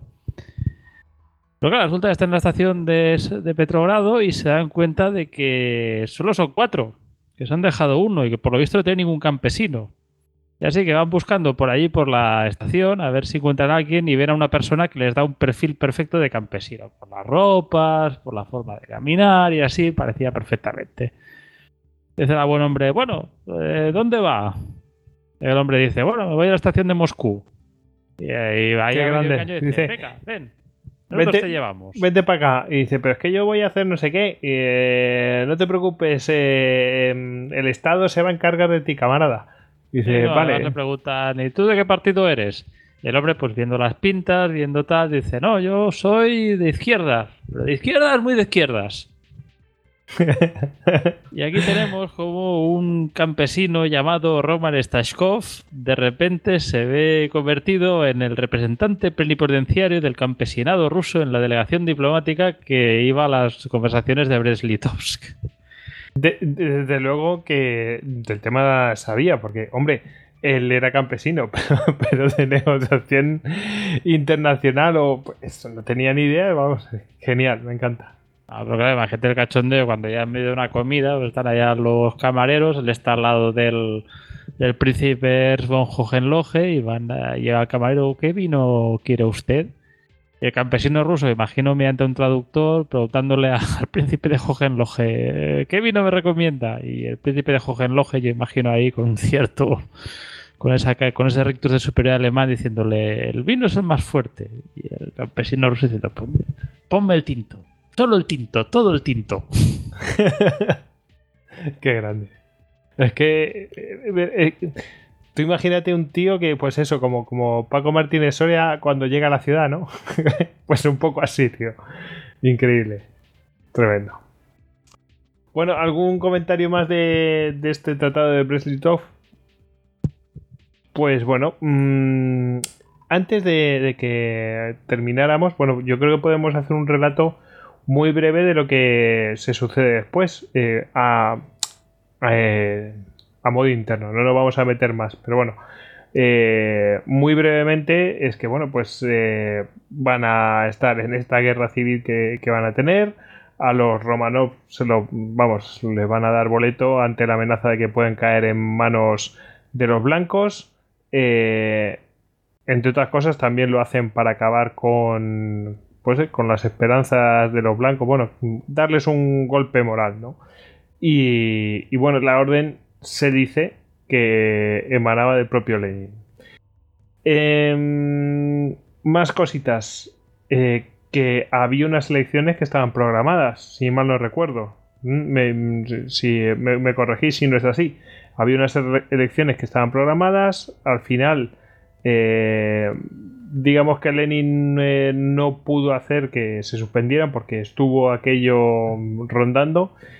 Y, y bueno, pues esas elecciones, eh, a pesar de la revolución y todo eso, bueno, pues eh, el partido bolchevique no las ganó. Mm, Eso me lo puede. Javi, hablé con, contigo esto, creo que hace un par de sábados, ¿verdad? No la ganó, no sé si quedó segundo o tercero, pero vamos, que no consiguió ser el partido más votado. No, re- no recuerdo nada, no recuerdo nada de aquel día. el partido bolchevique no, no la ganó. Sí, efectivamente, las elecciones a la Asamblea Constituyente, bueno, pues eh, los socialrevolucionarios obtienen un 40% de los votos y los bolcheviques solo un 24%, ¿no? Siguen mencheviques, eh, cadetes, en fin, todos los demás partidos. Esto Y- bueno, pues, sí, pues plantea sí, una situación muy incómoda para Lenin y al final, bueno, pues casi en la ceremonia de apertura, los bolcheviques cerrarán la Asamblea Constituyente y precisamente, bueno, pues eh, en nombre de esta Asamblea Constituyente, una serie de socialrevolucionarios en la zona de Samara, eh, del Volga, eh, eh, Samara, Kazán, la actual Ulyanovsk, eh, pues crearán el Komuch, que es uno de los bandos, eh, los verdes de los que hablaba antes, porque realmente hay autores que no dividen la guerra civil rusa entre blancos y rojos, sino que hablan también de los verdes, que en el fondo eran un partido revolucionario de izquierdas, aunque tuvieran un sector más centrista o más de derecha, y se van a oponer ellos también en lo- los bolcheviques en lo que se llama la fase democrática de la guerra civil rusa. Todo esto hay un misterio, entre comillas, eh, que se ha planteado en alguna ocasión, ¿no? Y es decir, ¿por qué el 26 de octubre muy poca gente actuó contra los bolcheviques? A nivel de político, los partidos no lo hicieron, y había partidos de izquierdas, estos mismos socialrevolucionarios, que luego además van a tener un porcentaje muy importante de votos, con lo cual debían de tener apoyo.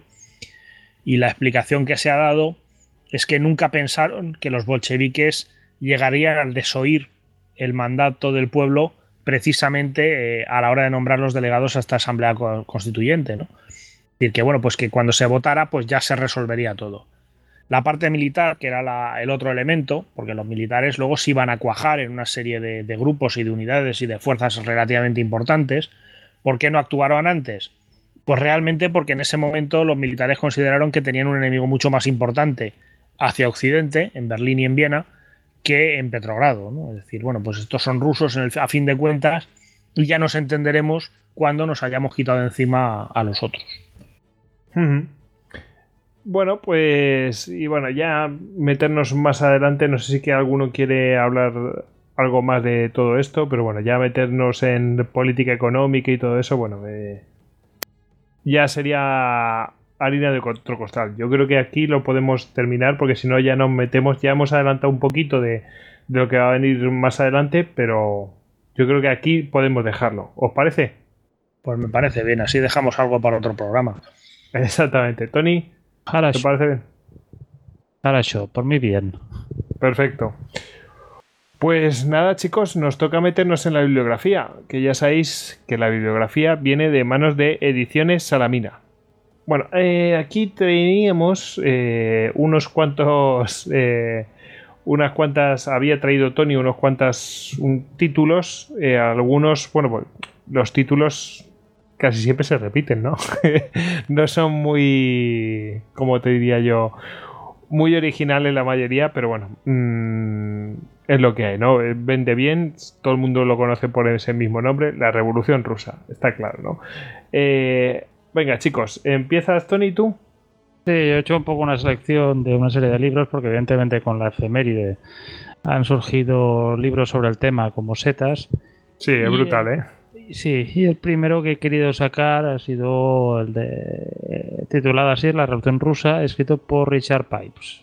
Ha ido bien, bastante eh, potente, con muchos datos eh, y la verdad muy recomendable.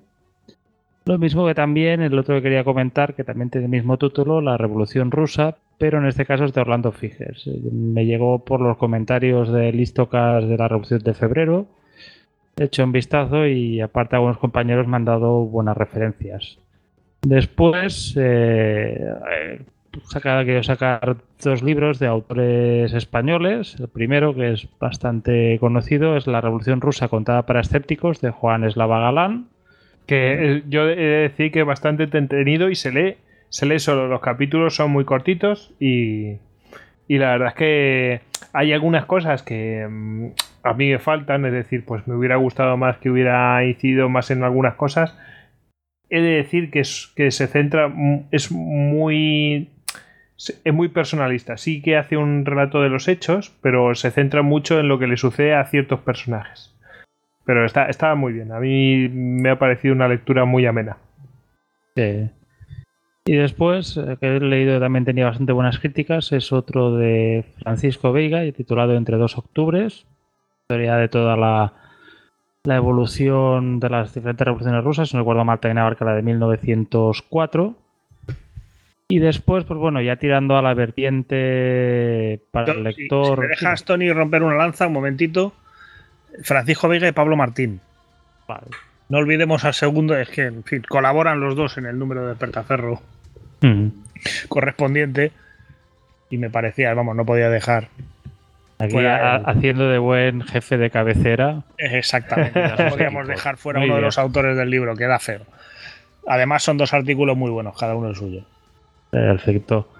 Y después ya, pues bueno, para nuestro oyente más revolucionario, comunista y así, pues, pues, como te- también para los dos lectores, pues también creo yo que está bien eh, incluir, poder ver la historia, pues como diría Lidl Hart, desde el otro lado de la colina. Siempre es más enriquecedor. También quería sacar dos libros, que uno era Historia de la Revolución Rusa por León Trotsky, Oye, pues la versión de una de las partes, ¿no? O por lo menos, no sé si de una de las partes, pero sí de una de, la, de, una de las partes. Sí, hombre, es- hay, hay que ser plural. Claro. Tenemos este libro de León Trotsky, alguien que vivió la revolución desde dentro, mm, desde un palco privilegiado. Eh, Bueno, quizá también este estar tan cerca de los acontecimientos pues le lleve quizá a veces a ser quizá un poco a barrer hacia su casa. Ya sabes lo que tienen estas biografías, bueno, estas, estos trabajos hechos por una persona que ha estado dentro, que a veces quieres magnificar eh, tus buenas cosas y minimizar tus errores. Y después es otro clásico, este caso, pues una persona también estuvo allí, pero en un background totalmente diferente, que es eh, uno de los. Si piensas en la Revolución de Octubre, te surge la idea del, del libro de 10 días que estremecieron al mundo, de John Reed, un periodista americano que estuvo allí en Rusia durante esos acontecimientos, que vivió la revolución y que, si no recuerdo mal, está enterrado, bueno, está enterrado en el Kremlin, también como uno de los héroes de la revolución, aunque fuera por emitir este, bueno, por escribir este libro en, en, lengua inglesa que permitió pues llevar la, el fenómeno de la revolución rusa también al público angloparlante.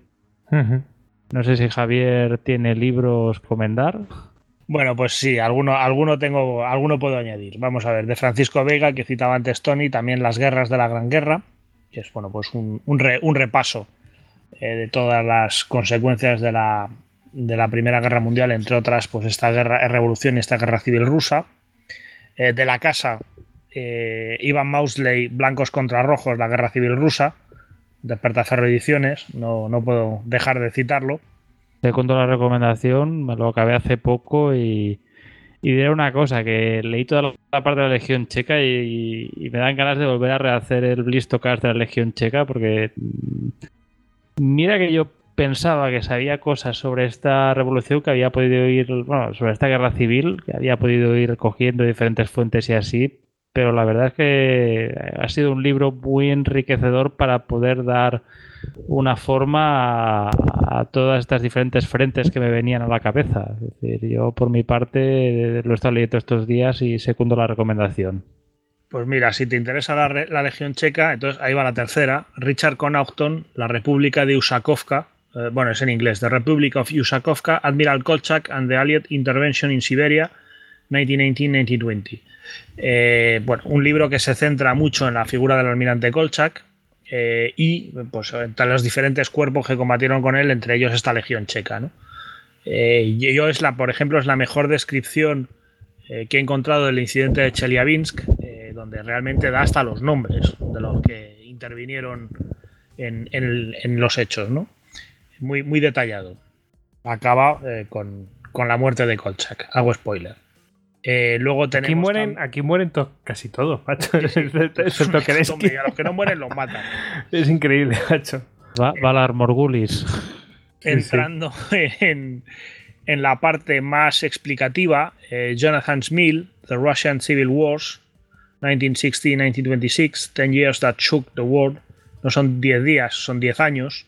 Eh, realmente hace un recorrido bueno, por bandos, por fases. Es muy completo el libro de Smil y entra, bueno, se centra sobre todo en la parte de la guerra civil, aunque explica también un poco las causas revolucionarias. Y finalmente, eh, ya por terminar, Prit Butar, Splintered Empires. Eh, esto es un, bueno, es el cuarto libro de una serie que este autor ha dedicado al frente del este durante la Primera Guerra Mundial. Yo no sé si Tony los conoce, pero se los recomendaría enormemente. Leí el primero. El, el, de principio de guerra, Tannenberg y Galicia, lo, lo leí y tengo estos pendientes. Pasa que, ostras, la lista Yo tengo, de libros crece exponencialmente. Totalmente. Estos están publicados por Osprey. Yo he leído el tercero y he leído este cuarto. Y la verdad es que bueno, la, la capacidad de detalle que tiene este hombre es, eh, es muy, muy enriquecedora. Porque realmente se puede comparar con el libro de Smil o otros libros, los de Swine, en fin, que van un poco a las líneas generales, él se centra mucho más en el aspecto militar, aunque no desdeña, bueno, dedica un capítulo a la Revolución de Octubre, eh, con lo cual no lo desdeña. Pero bueno, en el, los aspectos militares, pues es muy detallista y va explicando muchas cosas, muchas fases, muchas unidades, muchos lugares. En fin, es, eh, está muy bien. Y con esto yo creo que. Oye, ¿y de, tu ¿y de tu revista qué pasa? Bueno, el algo, algo, algo, habrá que recomendar porque algún numerito relacionado hay. Pues nos está saliendo un número que para mí es un descubrimiento porque es un tema del que sabía muy poco o casi nada. Y la verdad es que después del trabajo que ha costado, por eso digo siempre que es un escenario muy complicado porque cuesta mucho encajar todas las piezas eh, temporalmente. Eh, al final, él bueno, no lo quiere decir, pero ya lo digo yo se ha tenido que romper la cabeza porque, claro, todos los autores mandan la información, pues bueno, con, con unas fechas, ¿no? Pero cada uno las manda, unos con el, con el calendario juliano y otros con el calendario gregoriano. Entonces, el pobre Veramendi lo está sufriendo. no, pero eso estaría bien si además te dijeran qué calendario han utilizado. Claro, lo tienes que decir. Porque bueno, si sabes, pues sumas o quitas 13 días y no pasa nada. El problema es cuando no te lo dicen. Hay que buscar puntos de control para comprobar las fechas. y dar por sentado que todas las demás fechas van en la misma línea. Exacto. Pero bueno. Pues eso, eh, el número que estáis preparando ahora, que tiene, pues, lleva de título. eh, la, guerra civil rusa, o sea, vamos a ver, es el, primer número que queremos dedicar a la guerra civil rusa, esperemos que pueda haber más. Y realmente, bueno, empezamos con la Revolución de Octubre, con un recorrido eh, que va de que va de, febrero a octubre, y luego nos centramos pues, en acontecimientos eh, más propios, más directamente de la guerra civil. pues tenemos un artículo sobre el Tratado de Brest-Litovsk, por ejemplo, eh, hemos hecho un artículo sobre la expansión, eh, digamos la, marcha triunfal eh, del Poder Rojo, un artículo sobre el Komuchi, estos primeros combates en, la zona del, Volga, un artículo sobre la primera campaña del Kubán y la marcha de hielo, que también es un momento con, con mucha épica. Mm, ya digo que en general otro artículo sobre la Guardia Roja. Es decir, hemos ido bueno, pues tocando puntos concretos y utilizando pues cronologías y cartografías para intentar que el lector también pueda encajar con facilidad todas las piezas. Perfecto. Em, Tony, tú traías una cosa que no, que no estamos hablando de algo escrito, sino. Y además que. Que bueno, que no sé si fuera de micro lo has comentado. ¿Lo has comentado fuera de micro? Yo creo que sí, ¿no? Eh, el tema de. Mira, me, una película. me preguntabas el título Goyo en Rusia 1917, Revolución y Guerra. Vale. Es el título provisional que tenemos ahora mismo. Perfecto. Bueno, Tony, eh, a ver, tenemos otra cosa en otro formato. Y además un clasicazo, ¿no? Sí, a ver. Eh, hemos estado hablando libros, pero en una Rusia donde el analfabetismo era bastante importante, o cifras bastante altas, que la forma más rápida de hacer llegar un mensaje revolucionario podía ser el cine. Y en Rusia en esa época tenemos a Sergei Eisenstein, uno de los grandísimos directores de cine, que hizo su particular visión de los acontecimientos de la revolución en una película llamada Octubre, hecha en 1928, en el décimo aniversario de la revolución.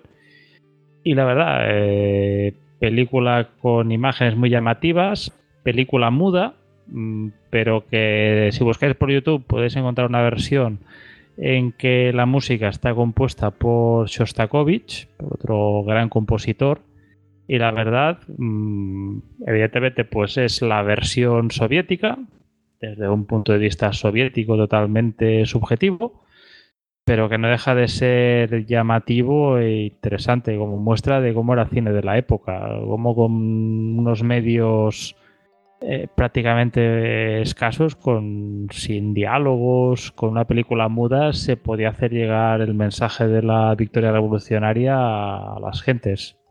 Hombre, está bien traído porque, bueno, me recordaba a mis clases de historia del arte, en las cuales pues nos enseñaba, bueno, pues eh, cómo, los ambientes religiosos siempre buscan estos transmitir su palabra y sus dogmas a través de pues de la imagen, porque claro, si la gente pues no sabe leer y tal, ¿qué, le vas a llevar?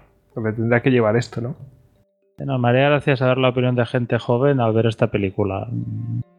¿Cómo lo ven? ¿Acostumbrados al cine que ven actualmente? ¿Cómo ven una película muda? Eh, ¿Qué les debería de parecer? Otros tiempos. Una pregunta, ¿tiene pop-ups? le, le, doy mis dieces. Bueno, chicos, pues nada, eh, si no queréis añadir, bueno, aquí se ha escrito un montón de cosas, o sea que, bueno, salen títulos a patadas, así que, nada, pues eso, aquí queda la bibliografía, si queréis, pues ya nos toca despedirnos. Antes de despedirnos, pues eh, tenemos que dar las gracias a los oyentes que hacen posible que esto salga adelante, y entre ellos, especialmente a los, a los mecenas, a esos patronos que tenemos, y en especial, en especial a uno de ellos que se llama NGNG, que es un héroe de las Termópilas, que bueno, con una heroicidad tremenda, pues está produciendo este programa, por ejemplo. Así que, venga chicos, a despedirse. Ahora tenemos. Un abrazo a nuestro patrón. Aquí tenemos a Tony, arroba Lord en Twitter. Te manda un saludo, NGNG. Y despedimos también a don Javier Veramendi, arroba @tamtamveramendi. Pues nada, buenas noches. Nos ha faltado poner la internacional. Eh, oye, venga, pues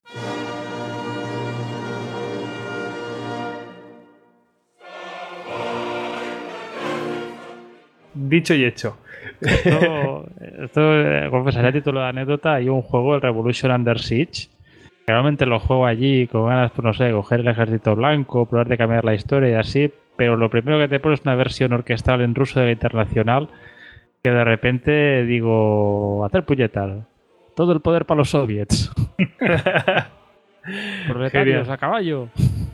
Y, y bueno, me despido yo, Gojix, arroba Gojix barra bajas al duero en Twitter y ya sabéis que a todos nosotros nos podéis encontrar en eh, Istoca, Facebook, Google Plus, Pinterest, Telegram, YouTube y que nuestra página web es istocast.com. Venga, ahora sí que sí, venga, a despedirse, chicos.